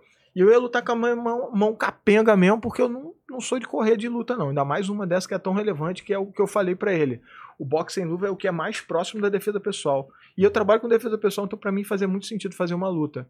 Ia ser minha primeira luta. E eu já ia entrar no Pro, já ia lutar com um cara que já tinha luta de UFC e o caralho. Cara, foi passado para de fevereiro foi passado para abril, março, sei lá. Ah, beleza, mais tempo para eu treinar, vou recuperar minha mão e tal. Aí depois de março não chegou, chegou março e não não aconteceu nada. Entrei em contato com o pessoal da federação. Não, Bruno, a gente está vendo ainda patrocínio. Não. Eu falei, caralho, brother, o negócio era em fevereiro. E os atletas todos estão esperando, igual a mim, para lutar treinando, se lesionando, recuperando já lesão e não uhum. acontece o negócio. Não, Bruno, fica tranquilo que vai acontecer e tal, tal, tal. Esperei um mês. Nada, e continuei treinando, do mesmo jeito. Até lesionei tornozelo no Muay Thai. Tipo, várias paradas rolaram agora. E eu continuei treinando, uhum. não tive de, um descanso. E nada. Aí rolou mais um mês, ligando pro cara, perguntando, e nada. Aí o pessoal já tava, meus seguidores assim, pô, você virou Naldo Bene, porra. Aí eu falo assim, caralho, brother, não sou eu que tô realizando o evento, eu só, só me inscrevi nele. Não, não interessa, você falou que ia lutar, não, não, não. Aí eu sentei com a minha mulher, falei, porra, você quer saber? Eu tenho só uma palavra. Eu vou fazer uma luta de boxe sem luva. Eu vou fazer essa luta para ontem. Como que eu vou fazer para fazer essa parada? Aí eu pensei, pô, vou viajar, porque nos Estados Unidos, na Europa, tem pra caralho luta. Na uhum. Europa, mais ainda, tá? Uhum. Tem vários eventos. Aí, porra, vou pra Europa, vendo meu carro, e, porra, dou um jeito e vou e vou fazer minha luta lá. Porque eu não vou ficar como mentiroso, porque eu não sou. E a minha palavra vale muito mais do que meu carro ou qualquer coisa. Aí ela, não, vai vender o carro, não sei o quê. Pô, vamos tentar uma outra forma. Aqui no Brasil não tem nada, não, não tem. O único grupo que fazia era o BKBR e eles não fizeram o evento e não tem nem perspectiva de acontecer. Aí conversei com uns amigos meus que tem até uma empresa nos ingleses, do, da Hub. Aí desabafei com os caras, falei, porra, galera, eu quero fazer uma luta e tal. E, porra, não sei como eu vou fazer para fazer minha luta, mas eu quero fazer, nem que eu tenha que pedir pro cara vir aqui em casa, no meu ringue, no meu quintal, e a gente sai na porrada, sacou? Porque eu não posso não fazer isso, porque eu disse que faria e eu não sou homem de ter duas palavras. Eu abracei essa responsabilidade, eu preciso fazer isso acontecer. Aí a minha mulher falou: Não, porra, Bruno, você tem, de repente faz uma parada, aluga uma, uma quadra, alguma coisa, a gente bota os tatames e tal, chama alguém, a gente junta uma grana, paga só o cachê do cara e tal, o cara vai lá e tal, você faz essa bendita dessa luta, me apoiando sempre. Falei com os caras, o cara falou: Não, Bruno, peraí. Vamos fazer uma parada legal. Tem uma casa aqui, uma mansãozinha e tal, a gente faz um evento e tal, e porra, a gente chama o, o cara pra lutar com você. E aí a gente faz um, um vídeo tal, não sei o que da parada, tipo um, só da luta. Eu falei, demorou. E aí começou a se, se desenvolver a parada e a parada tá andando. E agora já tá marcada, dia 26 de novembro. Eu vou lutar. Já tem até oponente, que é o Paulo, Paulo Mura, aqui de Balneário de Camboriú. Cara grandão também, casca grossa. E uma coisa legal. Cara, eu não procurei nenhum youtuber, apesar da galera falar assim, porra, chama o Bambam, chama não sei o quê. Brother, eu não quero fazer uma parada de. um evento de. um show, sacou? Eu quero fazer uma luta mesmo. Eu quero fazer uma luta com um cara que é igual ou mais forte do que eu e que seja lutador de boxe também, que saiba boxe. O Paulo Mula dá aula dessa porra, ele não é um cara tolo, sacou? É um cara forte também. Meu peso até mais pesado que eu, que agora que eu emagreci. E, porra, brother, eu vou subir no ringue e vou fazer o que eu tenho que fazer. Lembra que eu falei para você sobre um homem ter responsabilidade sobre a sua palavra e fazer o que ele sabe que tem que fazer? Eu uhum. me desdobrei, cara. Eu me desdobrei. Tive que escrever projeto. Não sei escrever porra nenhuma, sou ignorante. escrever projeto, claro, minha mulher sempre me ajuda e tal, pra, pra entregar para patrocinador, pra poder rolar a parada, sacou? E eu fiz de tudo. E agora vai acontecer. Porque tem que acontecer.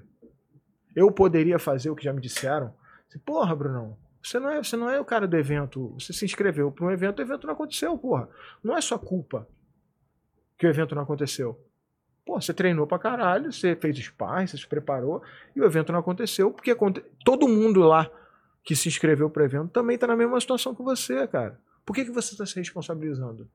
Porque a grande diferença de um homem que quer fazer o certo para o homem que faz o que os outros dizem que ele pode fazer, que é aquele cara que às vezes quer ficar no buraco se vitimizando, é que o cara que quer fazer o certo, ele busca a responsabilidade para si. Eu busquei a responsabilidade e joguei no meu colo. E hoje vai acontecer minha luta por causa de mim, não por causa do evento. Uhum. E o preço dela, eu não vou ganhar nada.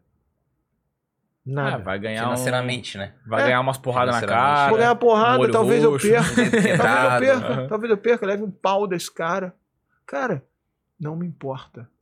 A única coisa que me importa em todo esse processo é fazer uma boa luta. É dar o meu melhor dentro do ringue.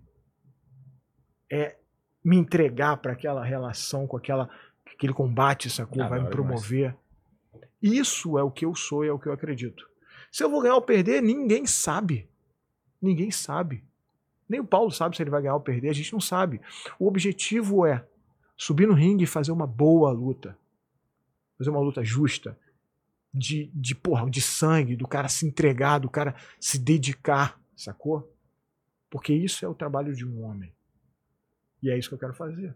E é isso que está acontecendo agora. Boa. Então, dia 26 de novembro, tem horário já, não? Não, vai ser à noite, provavelmente, que a gente vai colocar umas paradas antes Aham. e tal. E vai ser só a minha luta. Porém, quando eu fiz esse processo, eu fiz assim. Eu não tinha oponente. Uhum. Eu tentei entrar em contato com um oponente que ia lutar comigo no BK. O cara nem me respondeu. Cagou pra mim. Falei, tudo bem, não quer me responder, não vou ficar aqui chorando por causa disso. Sim. Sinto muito. Infelizmente perdeu essa oportunidade, filho. Passou, passou. Talvez uma próxima. E, cara, Falei na internet ali. Botei a tela no, no meu Instagram, vocês vão ver. Ó, tô afim de fazer uma luta de BK.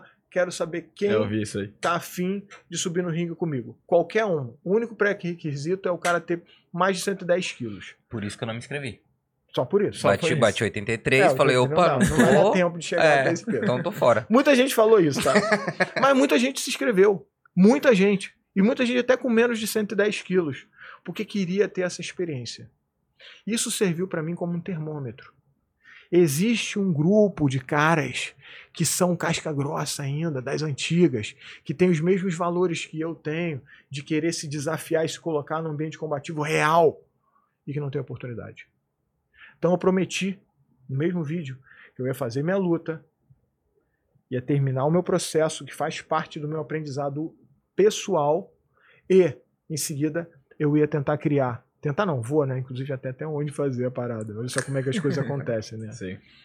Conversei com um amigo meu, Gabriel da Delfim, do Rio de Janeiro, e ele se dispôs a ajudar a gente nisso. Ah, quando a gente quer fazer as coisas, as coisas que acontecem, né? acontece, O mundo acontece. conspira. É, o mundo conspira, porque é uma coisa boa, sacou? Vou fazer um evento de boxe sem luva. Um evento mesmo. Onde todos esses caras que queriam ter uma oportunidade de lutar, eu vou oferecer para eles essa oportunidade que eu cavei a minha própria oportunidade do meu bolso e da minha raça, porque eu acreditei naquilo que eu falei. E eu nunca deixei de acreditar nisso. Mas eu sei que tem muito cara que pensa igual a mim. E que também acredita nisso e que não teve a oportunidade que eu tive. Porque eu sou youtuber, porque eu tive sorte na vida, porque eu tenho amigos que me ajudam, como vocês já falaram que vão me ajudar. Cara, eu tenho sorte pra caralho, brother. Eu sou grato.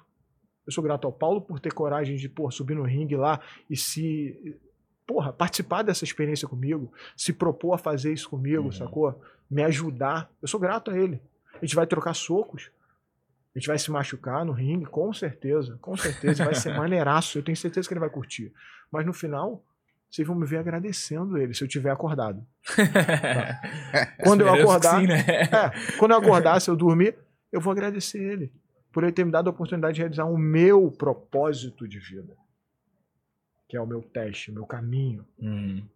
Eu acredito muito no Carl Jung, sabe? Eu estudo ainda um pouquinho sobre ele e ele fala sobre o caminho do guerreiro, sabe? São as fases da vida. Eu tô na fase do guerreiro. Depois da fase do guerreiro vai vir a fase do sábio. E eu preciso passar por essa fase para eu ir para a fase do sábio, porque eu já vou ter tido a experiência na pele do que, que é necessário para ser um guerreiro completo. É a minha aprovação, sabe? Uhum. Eu preciso fazer dessa forma. Porque eu não posso filmar uma luta minha, uma briga minha de defesa pessoal, sacou? Não tem sentido. Eu já def- defendi pessoas. Eu trabalhei de guarda-costas, como vocês já Sim, sabem.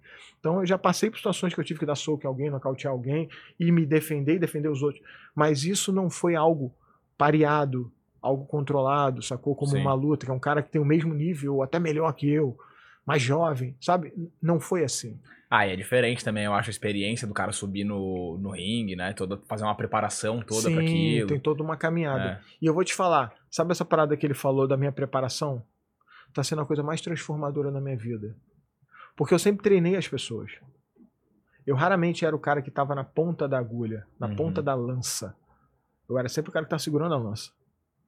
Então eu tô sendo a ponta da lança. Eu tô tendo que dar o meu melhor, tô tendo que sofrer, me lesionar, chegar em casa cansado e treinar de novo. E aí no outro dia eu não tô afim de treinar porque tá chovendo. Acordo, vou andando. Pô, e é isso, a vida de atleta. Uhum. Eu tô vivendo vida de atleta, eu treino às vezes cinco vezes no mesmo dia. Treinos diferentes. Tá doido. E tem a galera que me acompanha no meu YouTube, Uhum. Vê, ou no meu, mais no meu Instagram, porque eu boto isso mais para pessoas próximas, porque eu Uhum. não quero dividir o meu treino com todo mundo, que pode ver eu entregar pro meu oponente e falar assim, pô, tá fazendo isso aqui, treina aquilo, sacou? Claro. Mas no meu status do WhatsApp, cara, pô, todo dia, a galera que me segue no WhatsApp vê direto. Pô, todo dia tá lá, treino, treino 1.1, treino 2.2, treino 3.2. Pô, teve, teve um dia, eu treinei seis vezes. Seis vezes. Cheguei em casa, minha filha queria fazer sabe o quê? Não era Lego dessa vez. Ela queria assistir a série que ela gosta de ver, que é a série do pessoal fazendo bolo. Mandei bem, o nome da série é Mandei Bem. Brother, eu cheguei em casa, ela queria ficar deitadinha comendo biscoito. A gente come aquele biscoito fandangos, adoro aquela porcaria. Comendo fandangos, assistindo Mandei Bem. Cara, eu fiz uma força muito gigantesca pra não dormir. Assim. Imagina, ver o pessoal fazendo É. bolo. Sacou? pô. Cara, fazendo bolo. É engraçado, é engraçado É. a série. Mas, porra, e ela empolgadaça. Papai, olha só, eles vão fazer o bolo do dinossauro. Eu, Caralho. Eu, puta, escapa logo com essa porra desse bolo. Cara, é, é questão de escolha. É Aham. questão de escolha. Eu escolhi fazer o que eu acho que é certo. Eu escolhi ser um cara casado, eu escolhi ser um bom pai, eu escolhi ser um, um exemplo daquilo que eu vejo como valores, que é a família, principalmente. Eu resolvi ser um exemplo de postura dominante, tentando não ser petulante, mas muitas vezes mal interpretado. Mas foram escolhas. E hoje eu tenho meus seguidores. Uhum. Os caras que me seguem são caras que sabem que eu sou alguém que tenta fazer alguma coisa. E que às vezes faz um monte de merda. Não consegue fazer. Por quantas vezes eu, eu não fui treinar no meu segundo treino, sacou?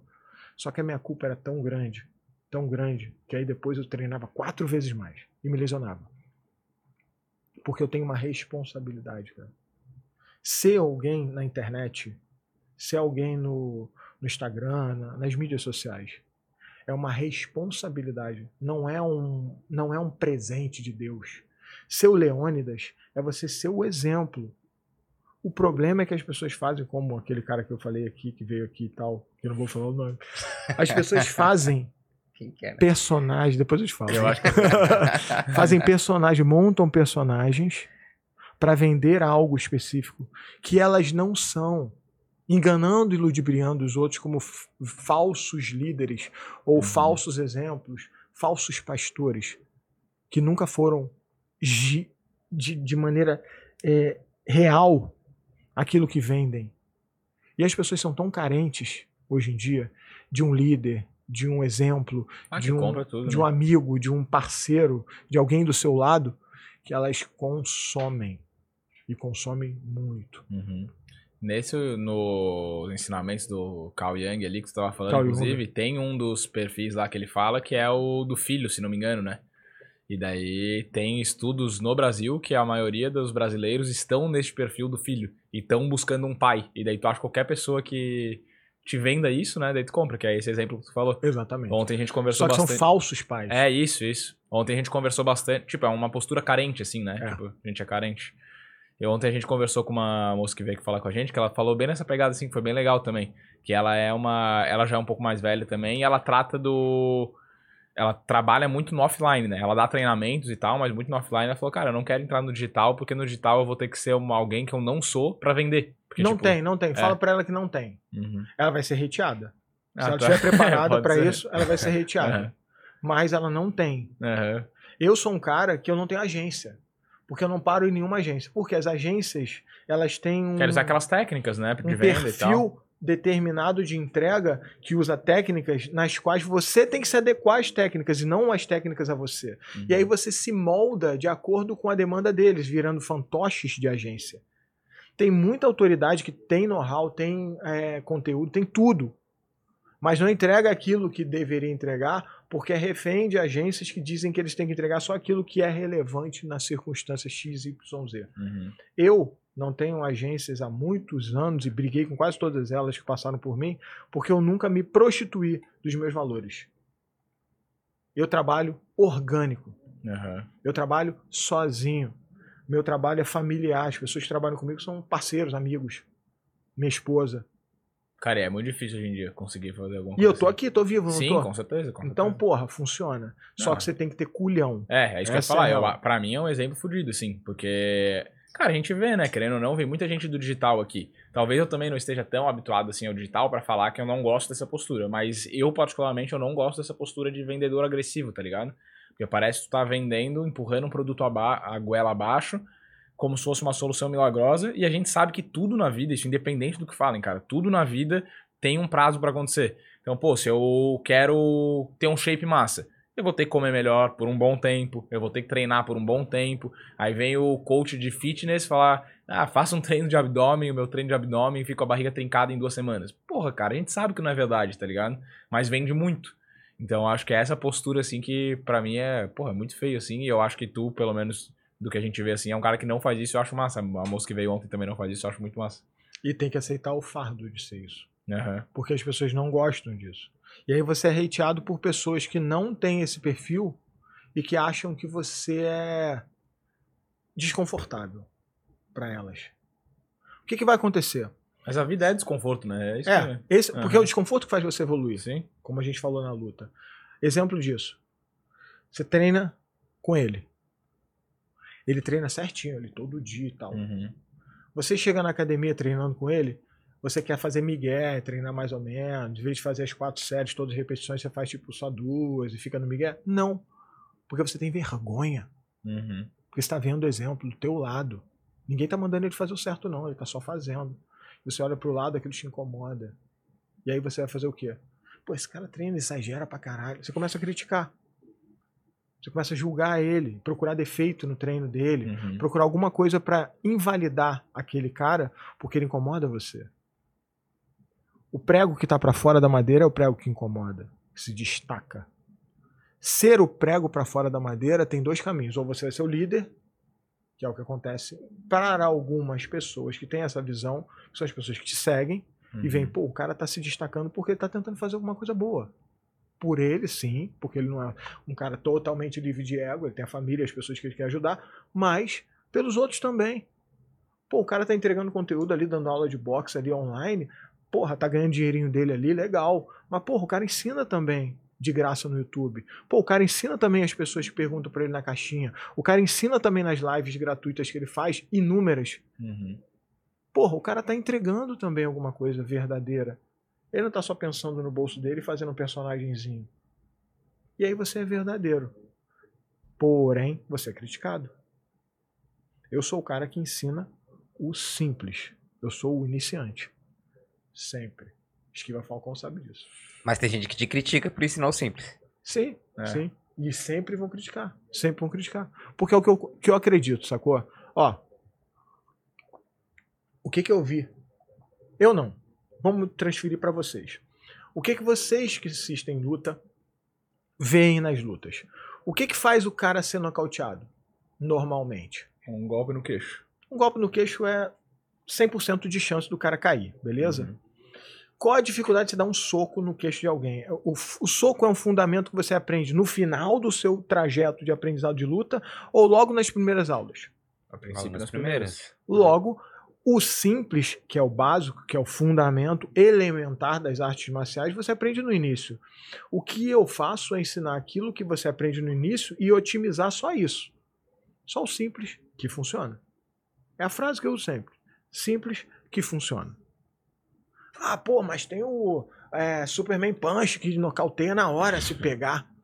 Pois é, mas se você tem 130 quilos, 1,60m, obeso, com reumatismo, com, sei lá, problema no joelho, nunca treinou, e você quer se defender, porque você é um cara que precisa se defender, defender a sua família, as pessoas próximas, você vai aprender um direto e vai conseguir fazer, porque é o que eu ensino. Mas se eu te ensinar um Superman Punch, será que você vai aprender e vai conseguir fazer de uma maneira instintiva e rápida o suficiente para suprir a sua necessidade de defesa pessoal? Eu acho que não. Então eu vou continuar sempre sendo iniciante que ensina o básico e o simples que funciona. Pronto, desculpa, esquiva. O Esquiva queria que fosse mais, mais profundo. Ele queria que eu fosse mais profundo, ensinasse vários tipos de base, vários tipos de drills e não sei o que, footwork diferente. Cara, mas eu não ensino né? profissional. Eu jamais poderia ensinar você. Eu jamais poderia ensinar um profissional. Porque eu não treino isso. Eu não me aprofundo nisso. Eu não sou um lutador de boxe profissional. Eu sou um lutador de boxe iniciante que descobriu, trabalhando com segurança pessoal, que é só isso que eu preciso para saber me defender na rua.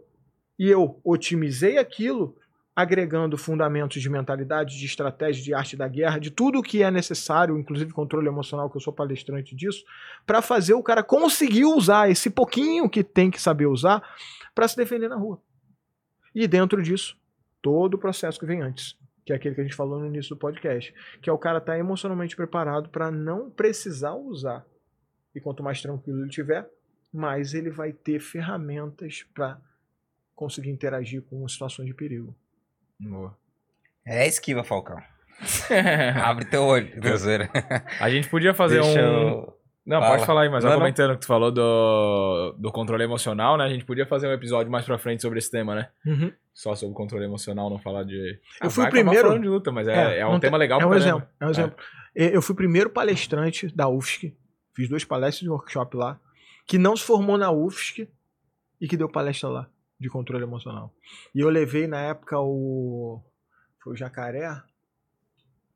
Acho que foi. Foi o, o Boneto.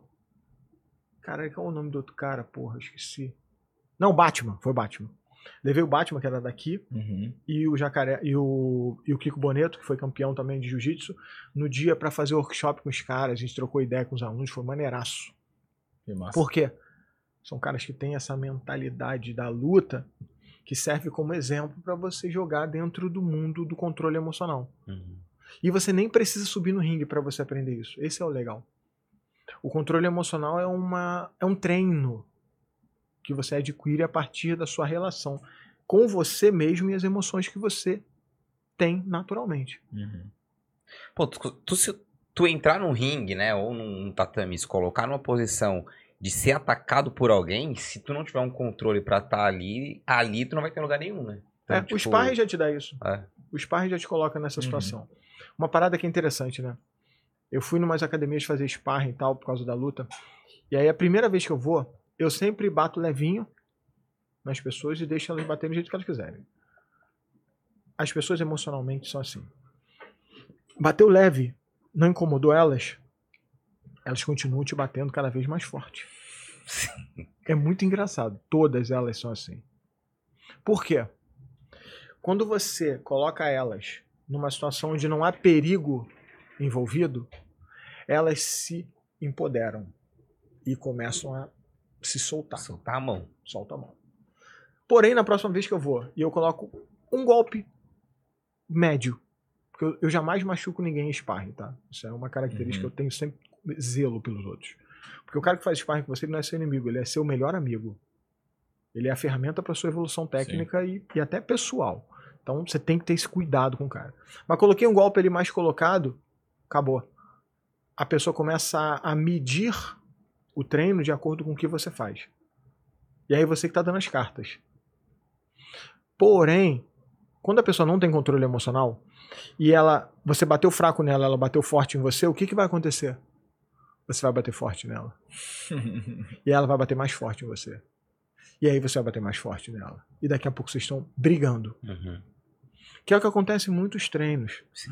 Ou um fica passivo, porque é aquela relação natural da sobrevivência, instinto de sobrevivência, que é o FFF. Fighting, freezing or flying. O fighting é esse aí. O cara bateu em você, você bate mais forte nele. Uhum. Instinto natural, não é racional, tá? O freezing é o cara bateu em você, você se fecha e começa a bloquear e anda pra trás. Congela. Não, corre. Não, é congela, É, congela. congela. Para e bloqueia. E o flying, que é você começa a correr dele no ringue. Uhum. Tipo, literalmente, você foge Fuga, do cara, aham. que é a fuga, sacou? Esses são os instintos naturais de quem tá dominado pela, pelo pensamento irracional amigdalar da sobrevivência. É o cérebro mais antigo, que é o cérebro que é ativado quando está em nível muito alto de adrenalina e perde o lóbulo frontal como dominante. Você vira um, um animal em estado Uhum. de sobrevivência. Cara, isso acontece com todo mundo que tá lutando quando você não tem um pouco de calma. Até em esportes aleatórios. Tipo, tá jogando basquete com o cara. O cara é muito bom. Você começa a ficar nervoso. Sacou? Começa a tirar o seu senso, você começa a ficar tenso. E aí você começa a dar toco no cara, em vez de bater no cara, bate na, na bola, bate no cara, sacou? Começa a dar trombada no cara, você começa a surtar. Uhum. Ou desmotiva. Ou reage de uma maneira irracional. A luta tem muito esse lado, sacou? E o controle emocional ele é fácil de descobrir dentro do ambiente combativo por causa disso. Até no treino você percebe isso. Treino normal, sequência ali. O cara bateu, sei lá, Muay Thai, tá dando chute na coxa. Uhum. O cara dá muito forte o chute, o outro vai lá e dá muito forte o chute. Mesmo que seja naquele iPad de segurar. Sim. Uhum. Agora, se o outro der um chute mais técnico, o cara vai fazer um chute mais técnico. Um reage ao outro. É é uma, uma reação Ação, natural. reação, é. É, Uhum. ação e reação natural. E, e os alunos que são mais esquentados, assim, não tem esse controle emocional, é, é ruim treinar com eles? Cara, é- ruim é uma coisa muito subjetiva, né? Sim. É diferente.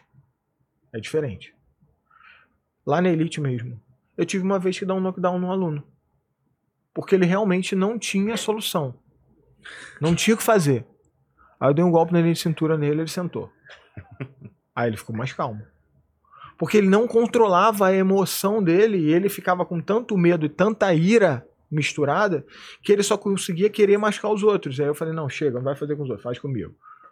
Aí bateu, bateu, bateu, bateu em mim, sou o treinador dele, sacou? Uhum. Aí uma hora eu falei, ó, você precisa baixar o volume, tá batendo muito pesado. Tá bom, aí bati um jab, depois vinha, tá, tá, tá, tá. Aí botei um golpe, ele, caralho, é isso que acontece? Aí ele caiu na real. Aham. Dali em diante ele conseguiu equalizar. Porque ele percebeu que bater muito e muito forte não era o suficiente. Sim. E que ele se expunha mais do que batia com Uhum. eficiência. Eu passei Não, e dessa ele é também, bem rápido ainda. pô. Aí o cara para. Aham. Tu passou? Tu bateu? Não, eu Não, tava. tu é- eu pegou um tava- cara que é, era eu fazia. Eu treinava uns três anos já Muay Thai, assim, e daí tinha um cara que eu conhecia, inclusive, estudou comigo no colégio e tal, já começado a fazer uns seis meses. Aí, como eu conhecia ele, o mestre lá nosso falou, o Marco, ah, faz lá com, o- com o Vitor, né, que era o cara que eu conhecia. E daí o bicho soltando o cacete. Daí o Marco falou, mas segura a tua onda aí, porque ele tá começando agora, né? Daí eu segurando, o bicho começou a soltar a mão, né? Fica gostosinho, via que eu defendia, e daí pá, os cruzadão, pá, o cara bloqueando. Aí o Marco passou do lado e falou, ah, baixa a- potência aí pro cara, né? Baixa a potência aí. Daí ele baixou porra nenhuma, né? Aí o Marco passou de novo e falou, pode bater nele também. É, daí, tipo, ele, sei lá, ele deu um direto, alguma coisa, eu só esquivei e dei um gancho aqui no.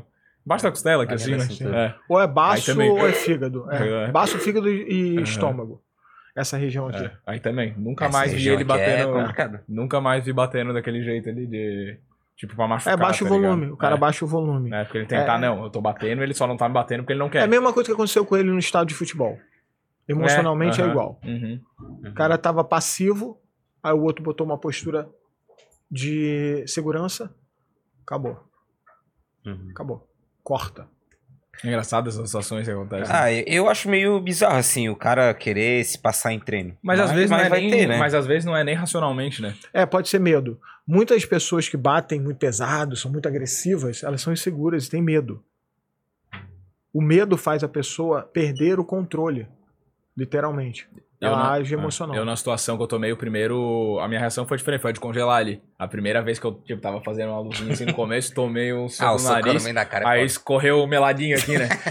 eu falei, meu Deus, tá ligado? Tipo, caralho, o que, que eu faço agora? Ó, também a guarda toda aberta aqui, o Muay Thai é foda, né? A galera fica com a guarda É, aberta. mais abertão assim. Ah, mas tem que se proteger de um chute se vir alguma coisa também. é, É, o- é porque o chute é mais perigoso, né? Outro- Mas não outro- quer dizer que o soco também não seja, né?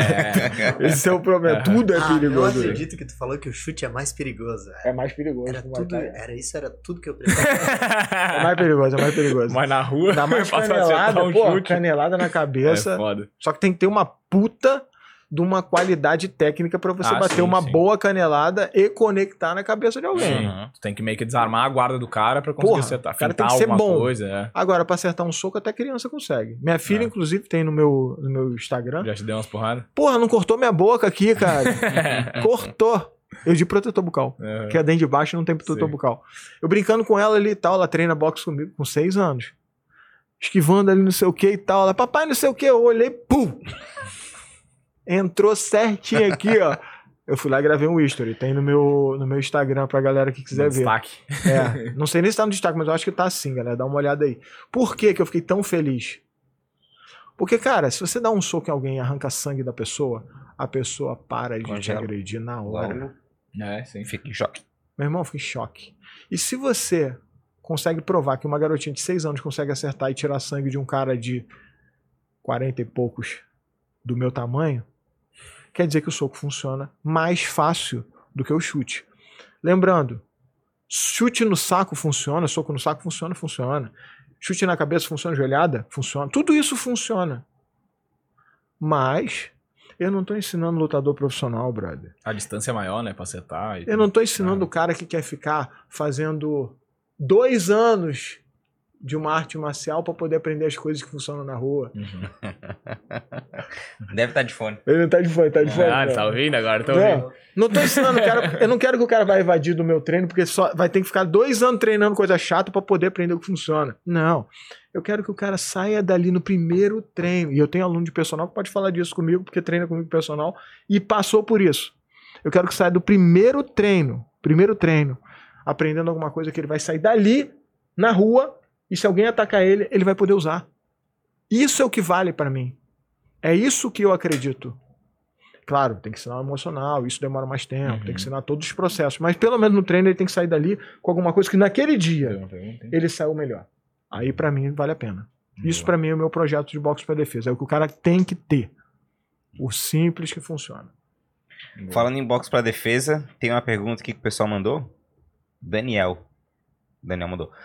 Tô procurando praticar luta por questão de atividade física e, defesa principalmente. Minha ideia é aprender a bater certo e forte com o boxe. Depois buscar uma academia de defesa pessoal. Isso é certo? Ó, o box ele é muito eficiente para defesa pessoal, porque ele vai te ajudar você no footwork, que vai aumentar também o seu gasto calórico, porque tem bastante footwork. Você é exemplo disso, você treinou lá e a gente ficar com a perna dolorida treinando Uhum. box. Por que isso, galera? Principalmente mulherada aí que assiste e acha que só o Muay Thai que emagrece por causa da perna. Cara, pensa no seguinte: eu tenho que conseguir equalizar a minha movimentação de braço com a minha movimentação de perna. Porque eu tenho que conseguir movimentar minha perna numa velocidade e intensidade que ela consiga sair com o footwork de um ataque de braço. Entendeu? Proporcionalidade. Minha mão é bem mais rápida que a minha perna. Logo, eu tenho que fazer minha perna ser muito rápida. Quando você vê aqueles filmes, videozinho na internet que o cara tá fazendo footwork com a perninha assim. Mais escadinha, né? É, escadinha, não sei o quê. Aquilo ali é treino de agilidade de perna. Porque ele precisa da perna rápida. E ter perna rápida, meu irmão. Exemplo, pulo de corda. Eu tô treinando com um cara, que é o Maurício Bocage do, da academia Luvas de Ouro. Mestre, um abraço grande pra você. Te amo. Cara, a gente tá treinando timing, né? Mudando o timing.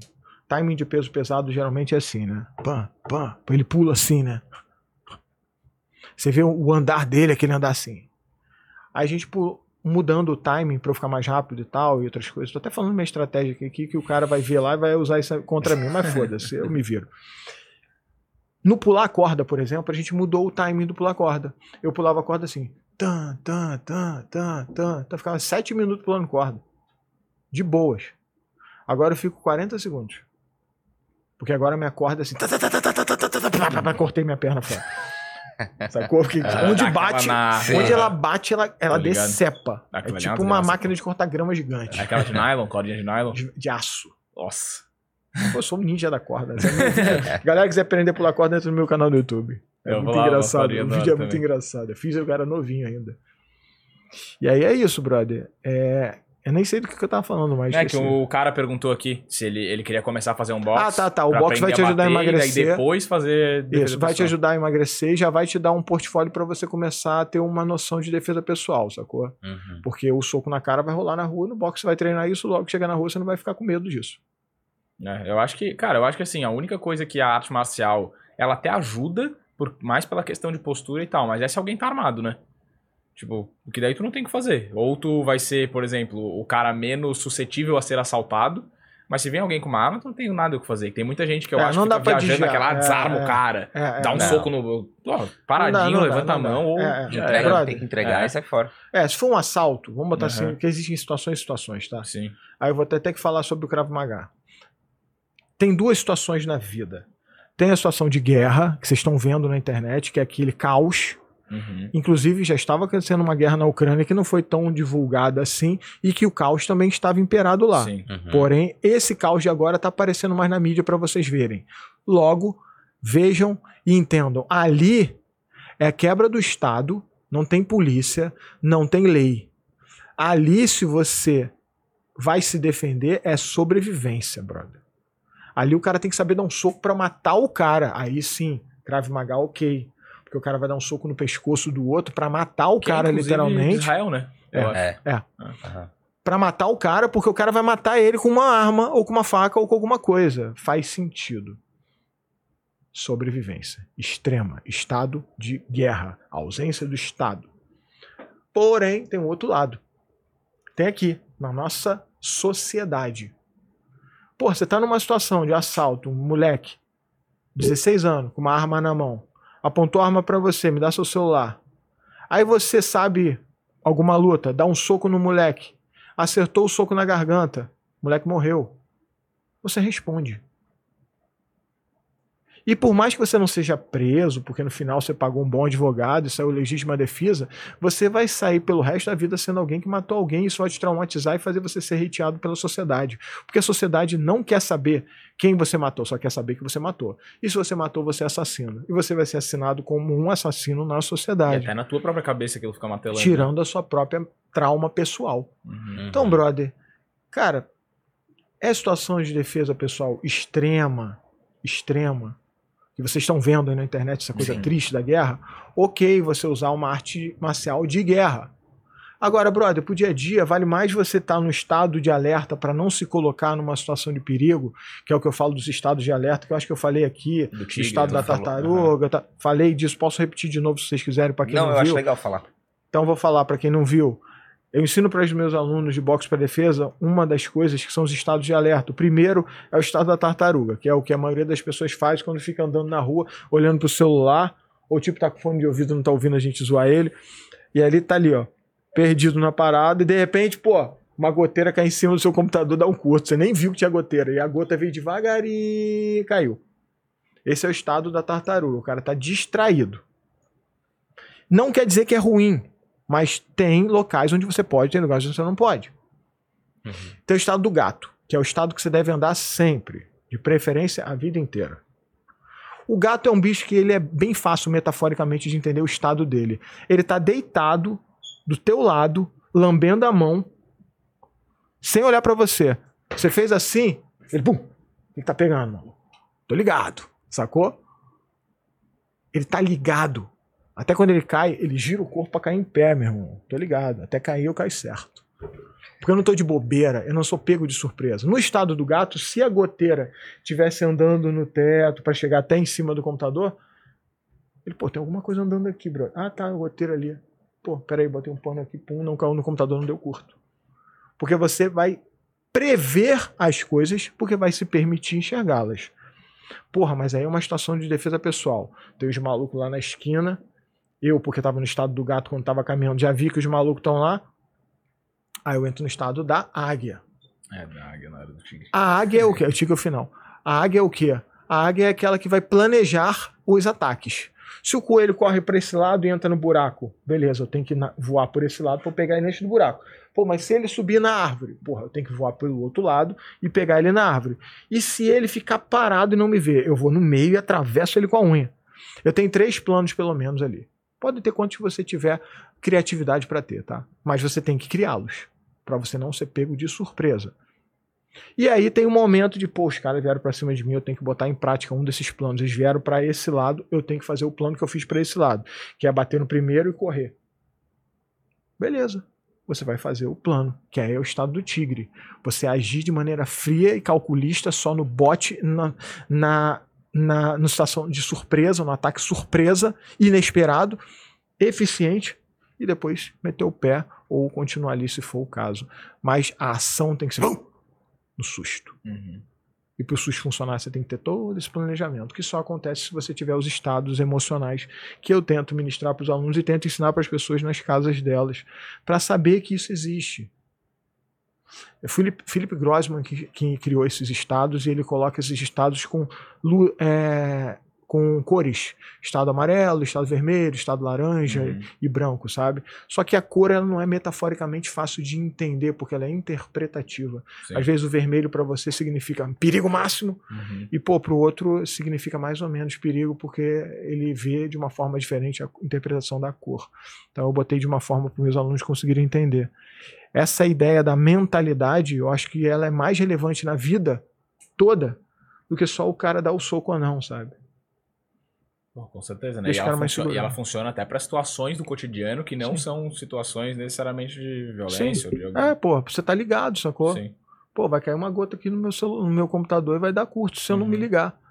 Se eu estiver dormindo, não estiver prestando atenção, eu vou perder. Isso acontece também, sabe com o quê? Oportunidades.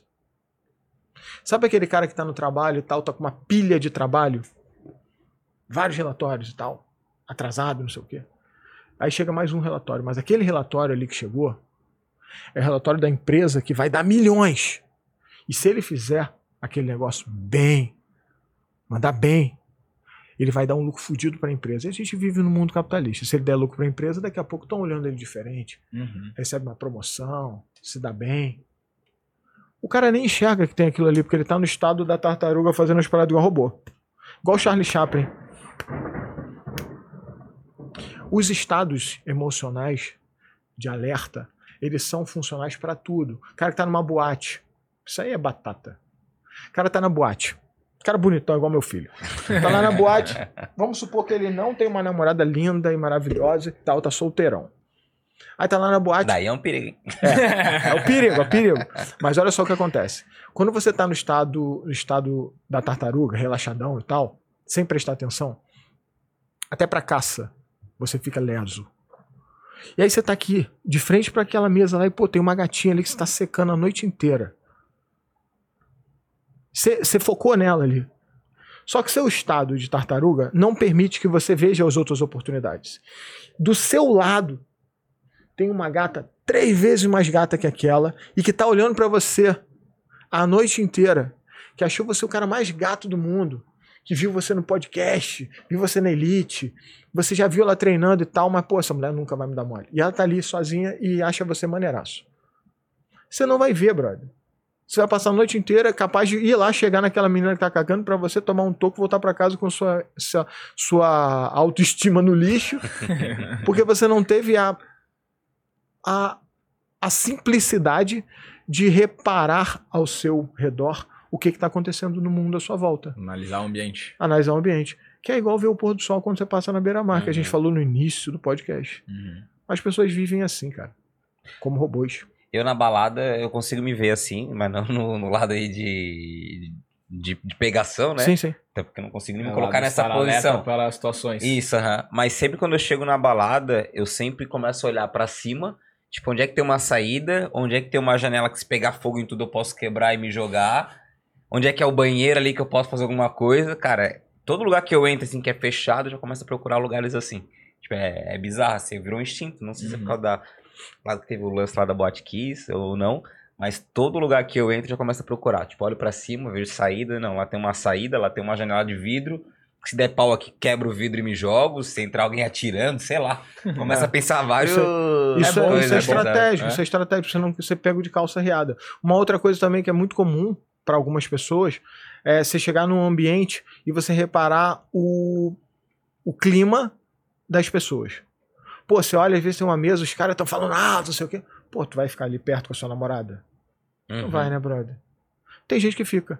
Tem gente que bota uma namorada com uma mini saia do lado de um monte de cara bêbado que tá doido pra arrumar confusão. Por quê?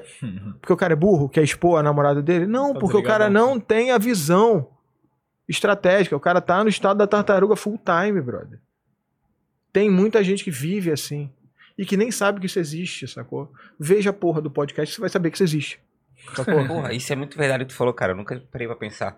Realmente tem umas mesas que os caras estão mais pra frente, né? Querem confusão mesmo. E se tu não tá ligado nisso, tu não vê, cara, tu arruma uma confusão que poderia ter sido evitada lá no começo se tu tivesse ligado, vendo O nome a disso é situação. arte da defesa estratégica. É Uhum. uma defesa estratégica. Antes mesmo do perigo acontecer. Aham. Exatamente, porra. Eu vou andar na areia. Pô, vou andar na areia. Eu corro nas dunas lá. Esse dia foi muito bom. Eu fui correr nas dunas, aí eu levei o Tiagão. O Tiagão é um ex-jogador de futebol profissional, gente boa pra caralho. Ele foi morar em, em Campinas agora, mas ele treinava comigo, né? Aí, porra, você é corredor e tal, não sei o que, que eu sou jogador de futebol, nananana. então, pô, beleza, vamos lá correr comigo nas dunas. Só que eu corro nas dunas desde quando eu morava na Lagoa, sei lá quantos anos atrás, antes da minha filha nascer, que já tá com seis anos. Então, há seis anos atrás eu já fazia isso. E, porra, eu sou um moleque criado no mato, no morro, sabe? Eu ando descalço. Porra, eu quebro caco de vidro no pé. Meu pé é grosso igual casca de tartaruga, sabe? Então eu corro nas dunas descalço e é de boa. Ele foi comigo, tirou o tênisinho e foi. Eu olhei e falei, aí, você vai com esse pezinho de moça correr na duna meio-dia comigo? Porra, pé de homem, não sei o quê. Chegamos lá no meio, o pé dele com Cheio bolha de dos bolha. três lados e tal. Estourou uma bolha, entrou areia dentro da bolha. Nossa Pensa Senhora. no sofrimento do cara. E pensa em mim, em eu do lado dele, zoando ele até ele voltar pra casa, sacou? A ideia da estratégia, da arte da defesa estratégica que eu ensino lá do pessoal do Box para Defesa, é você prever variáveis plausíveis. Uhum. Muitas vezes não vai rolar. Mas é melhor você estar com o seu chinelinho no bolso. Porque se rolar, você veste ele. Agora, você saiu sem.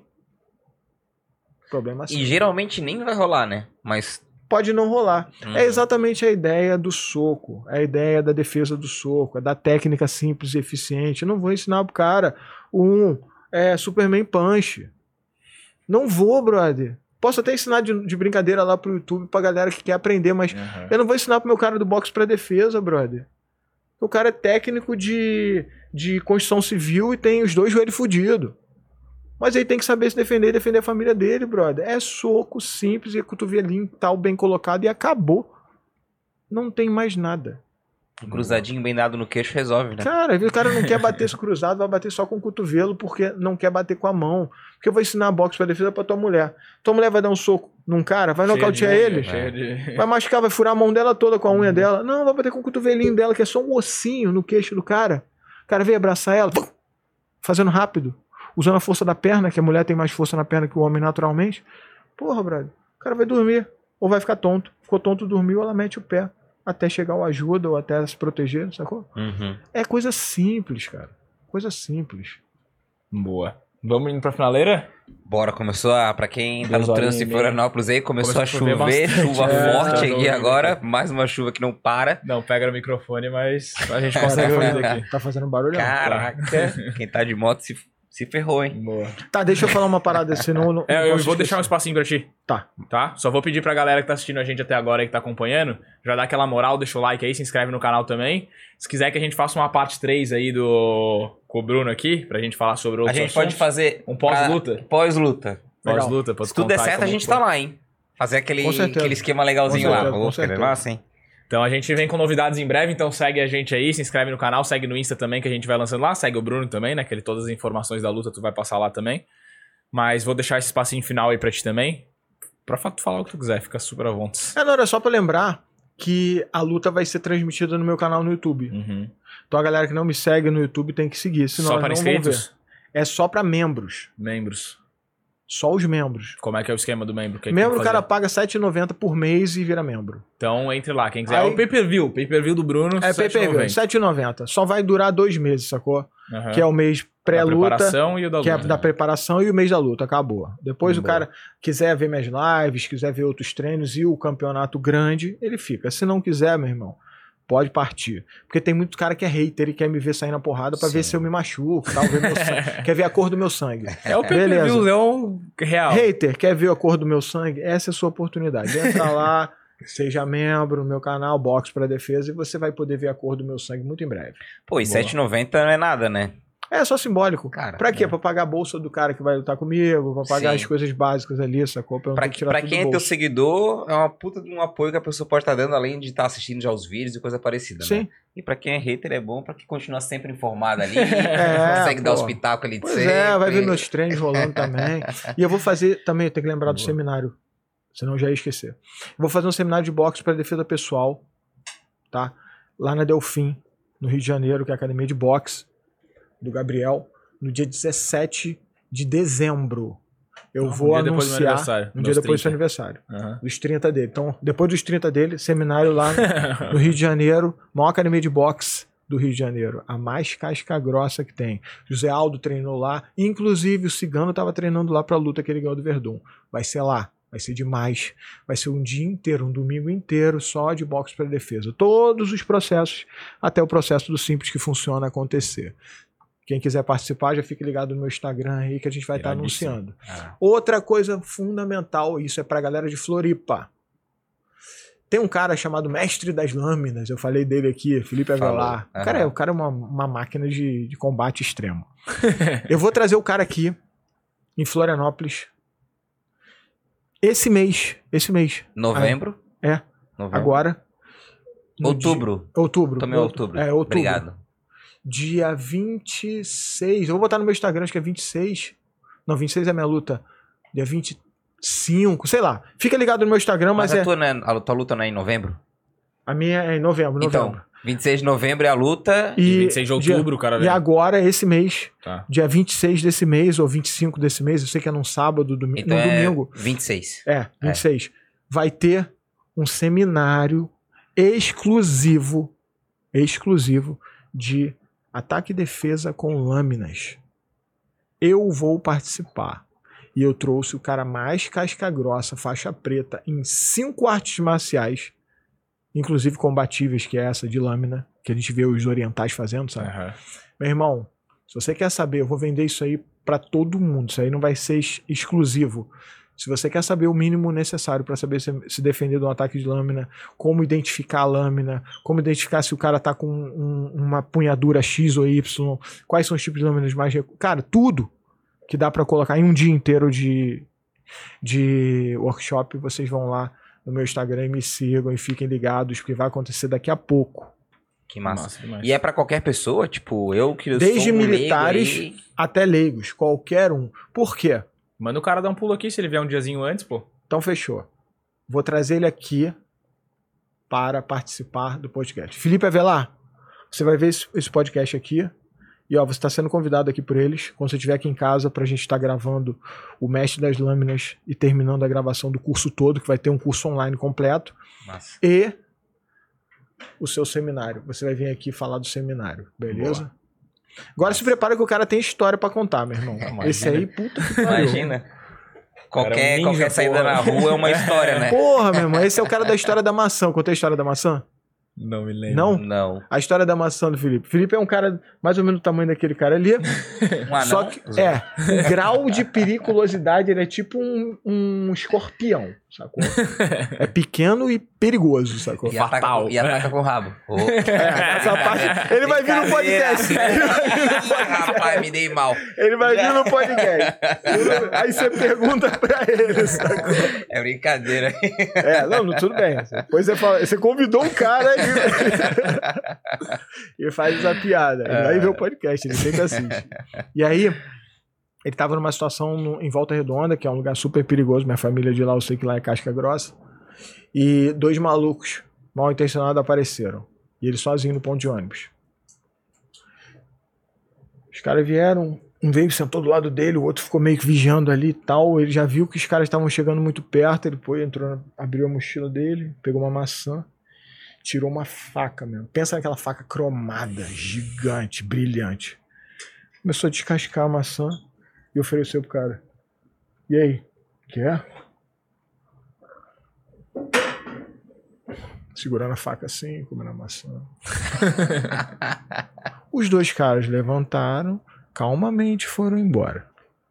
Ele esfaqueou alguém? Não. Ele fez algo anormal? Eu acho que sim, eu nunca vi isso. É, eu acho que sim também. mas, não é. mas, no final das contas, o que, que ele fez? Ele evitou que houvesse um assalto ou coisa parecida. Os caras poderiam estar armados também? Poderiam. Até com uma pistola, de repente.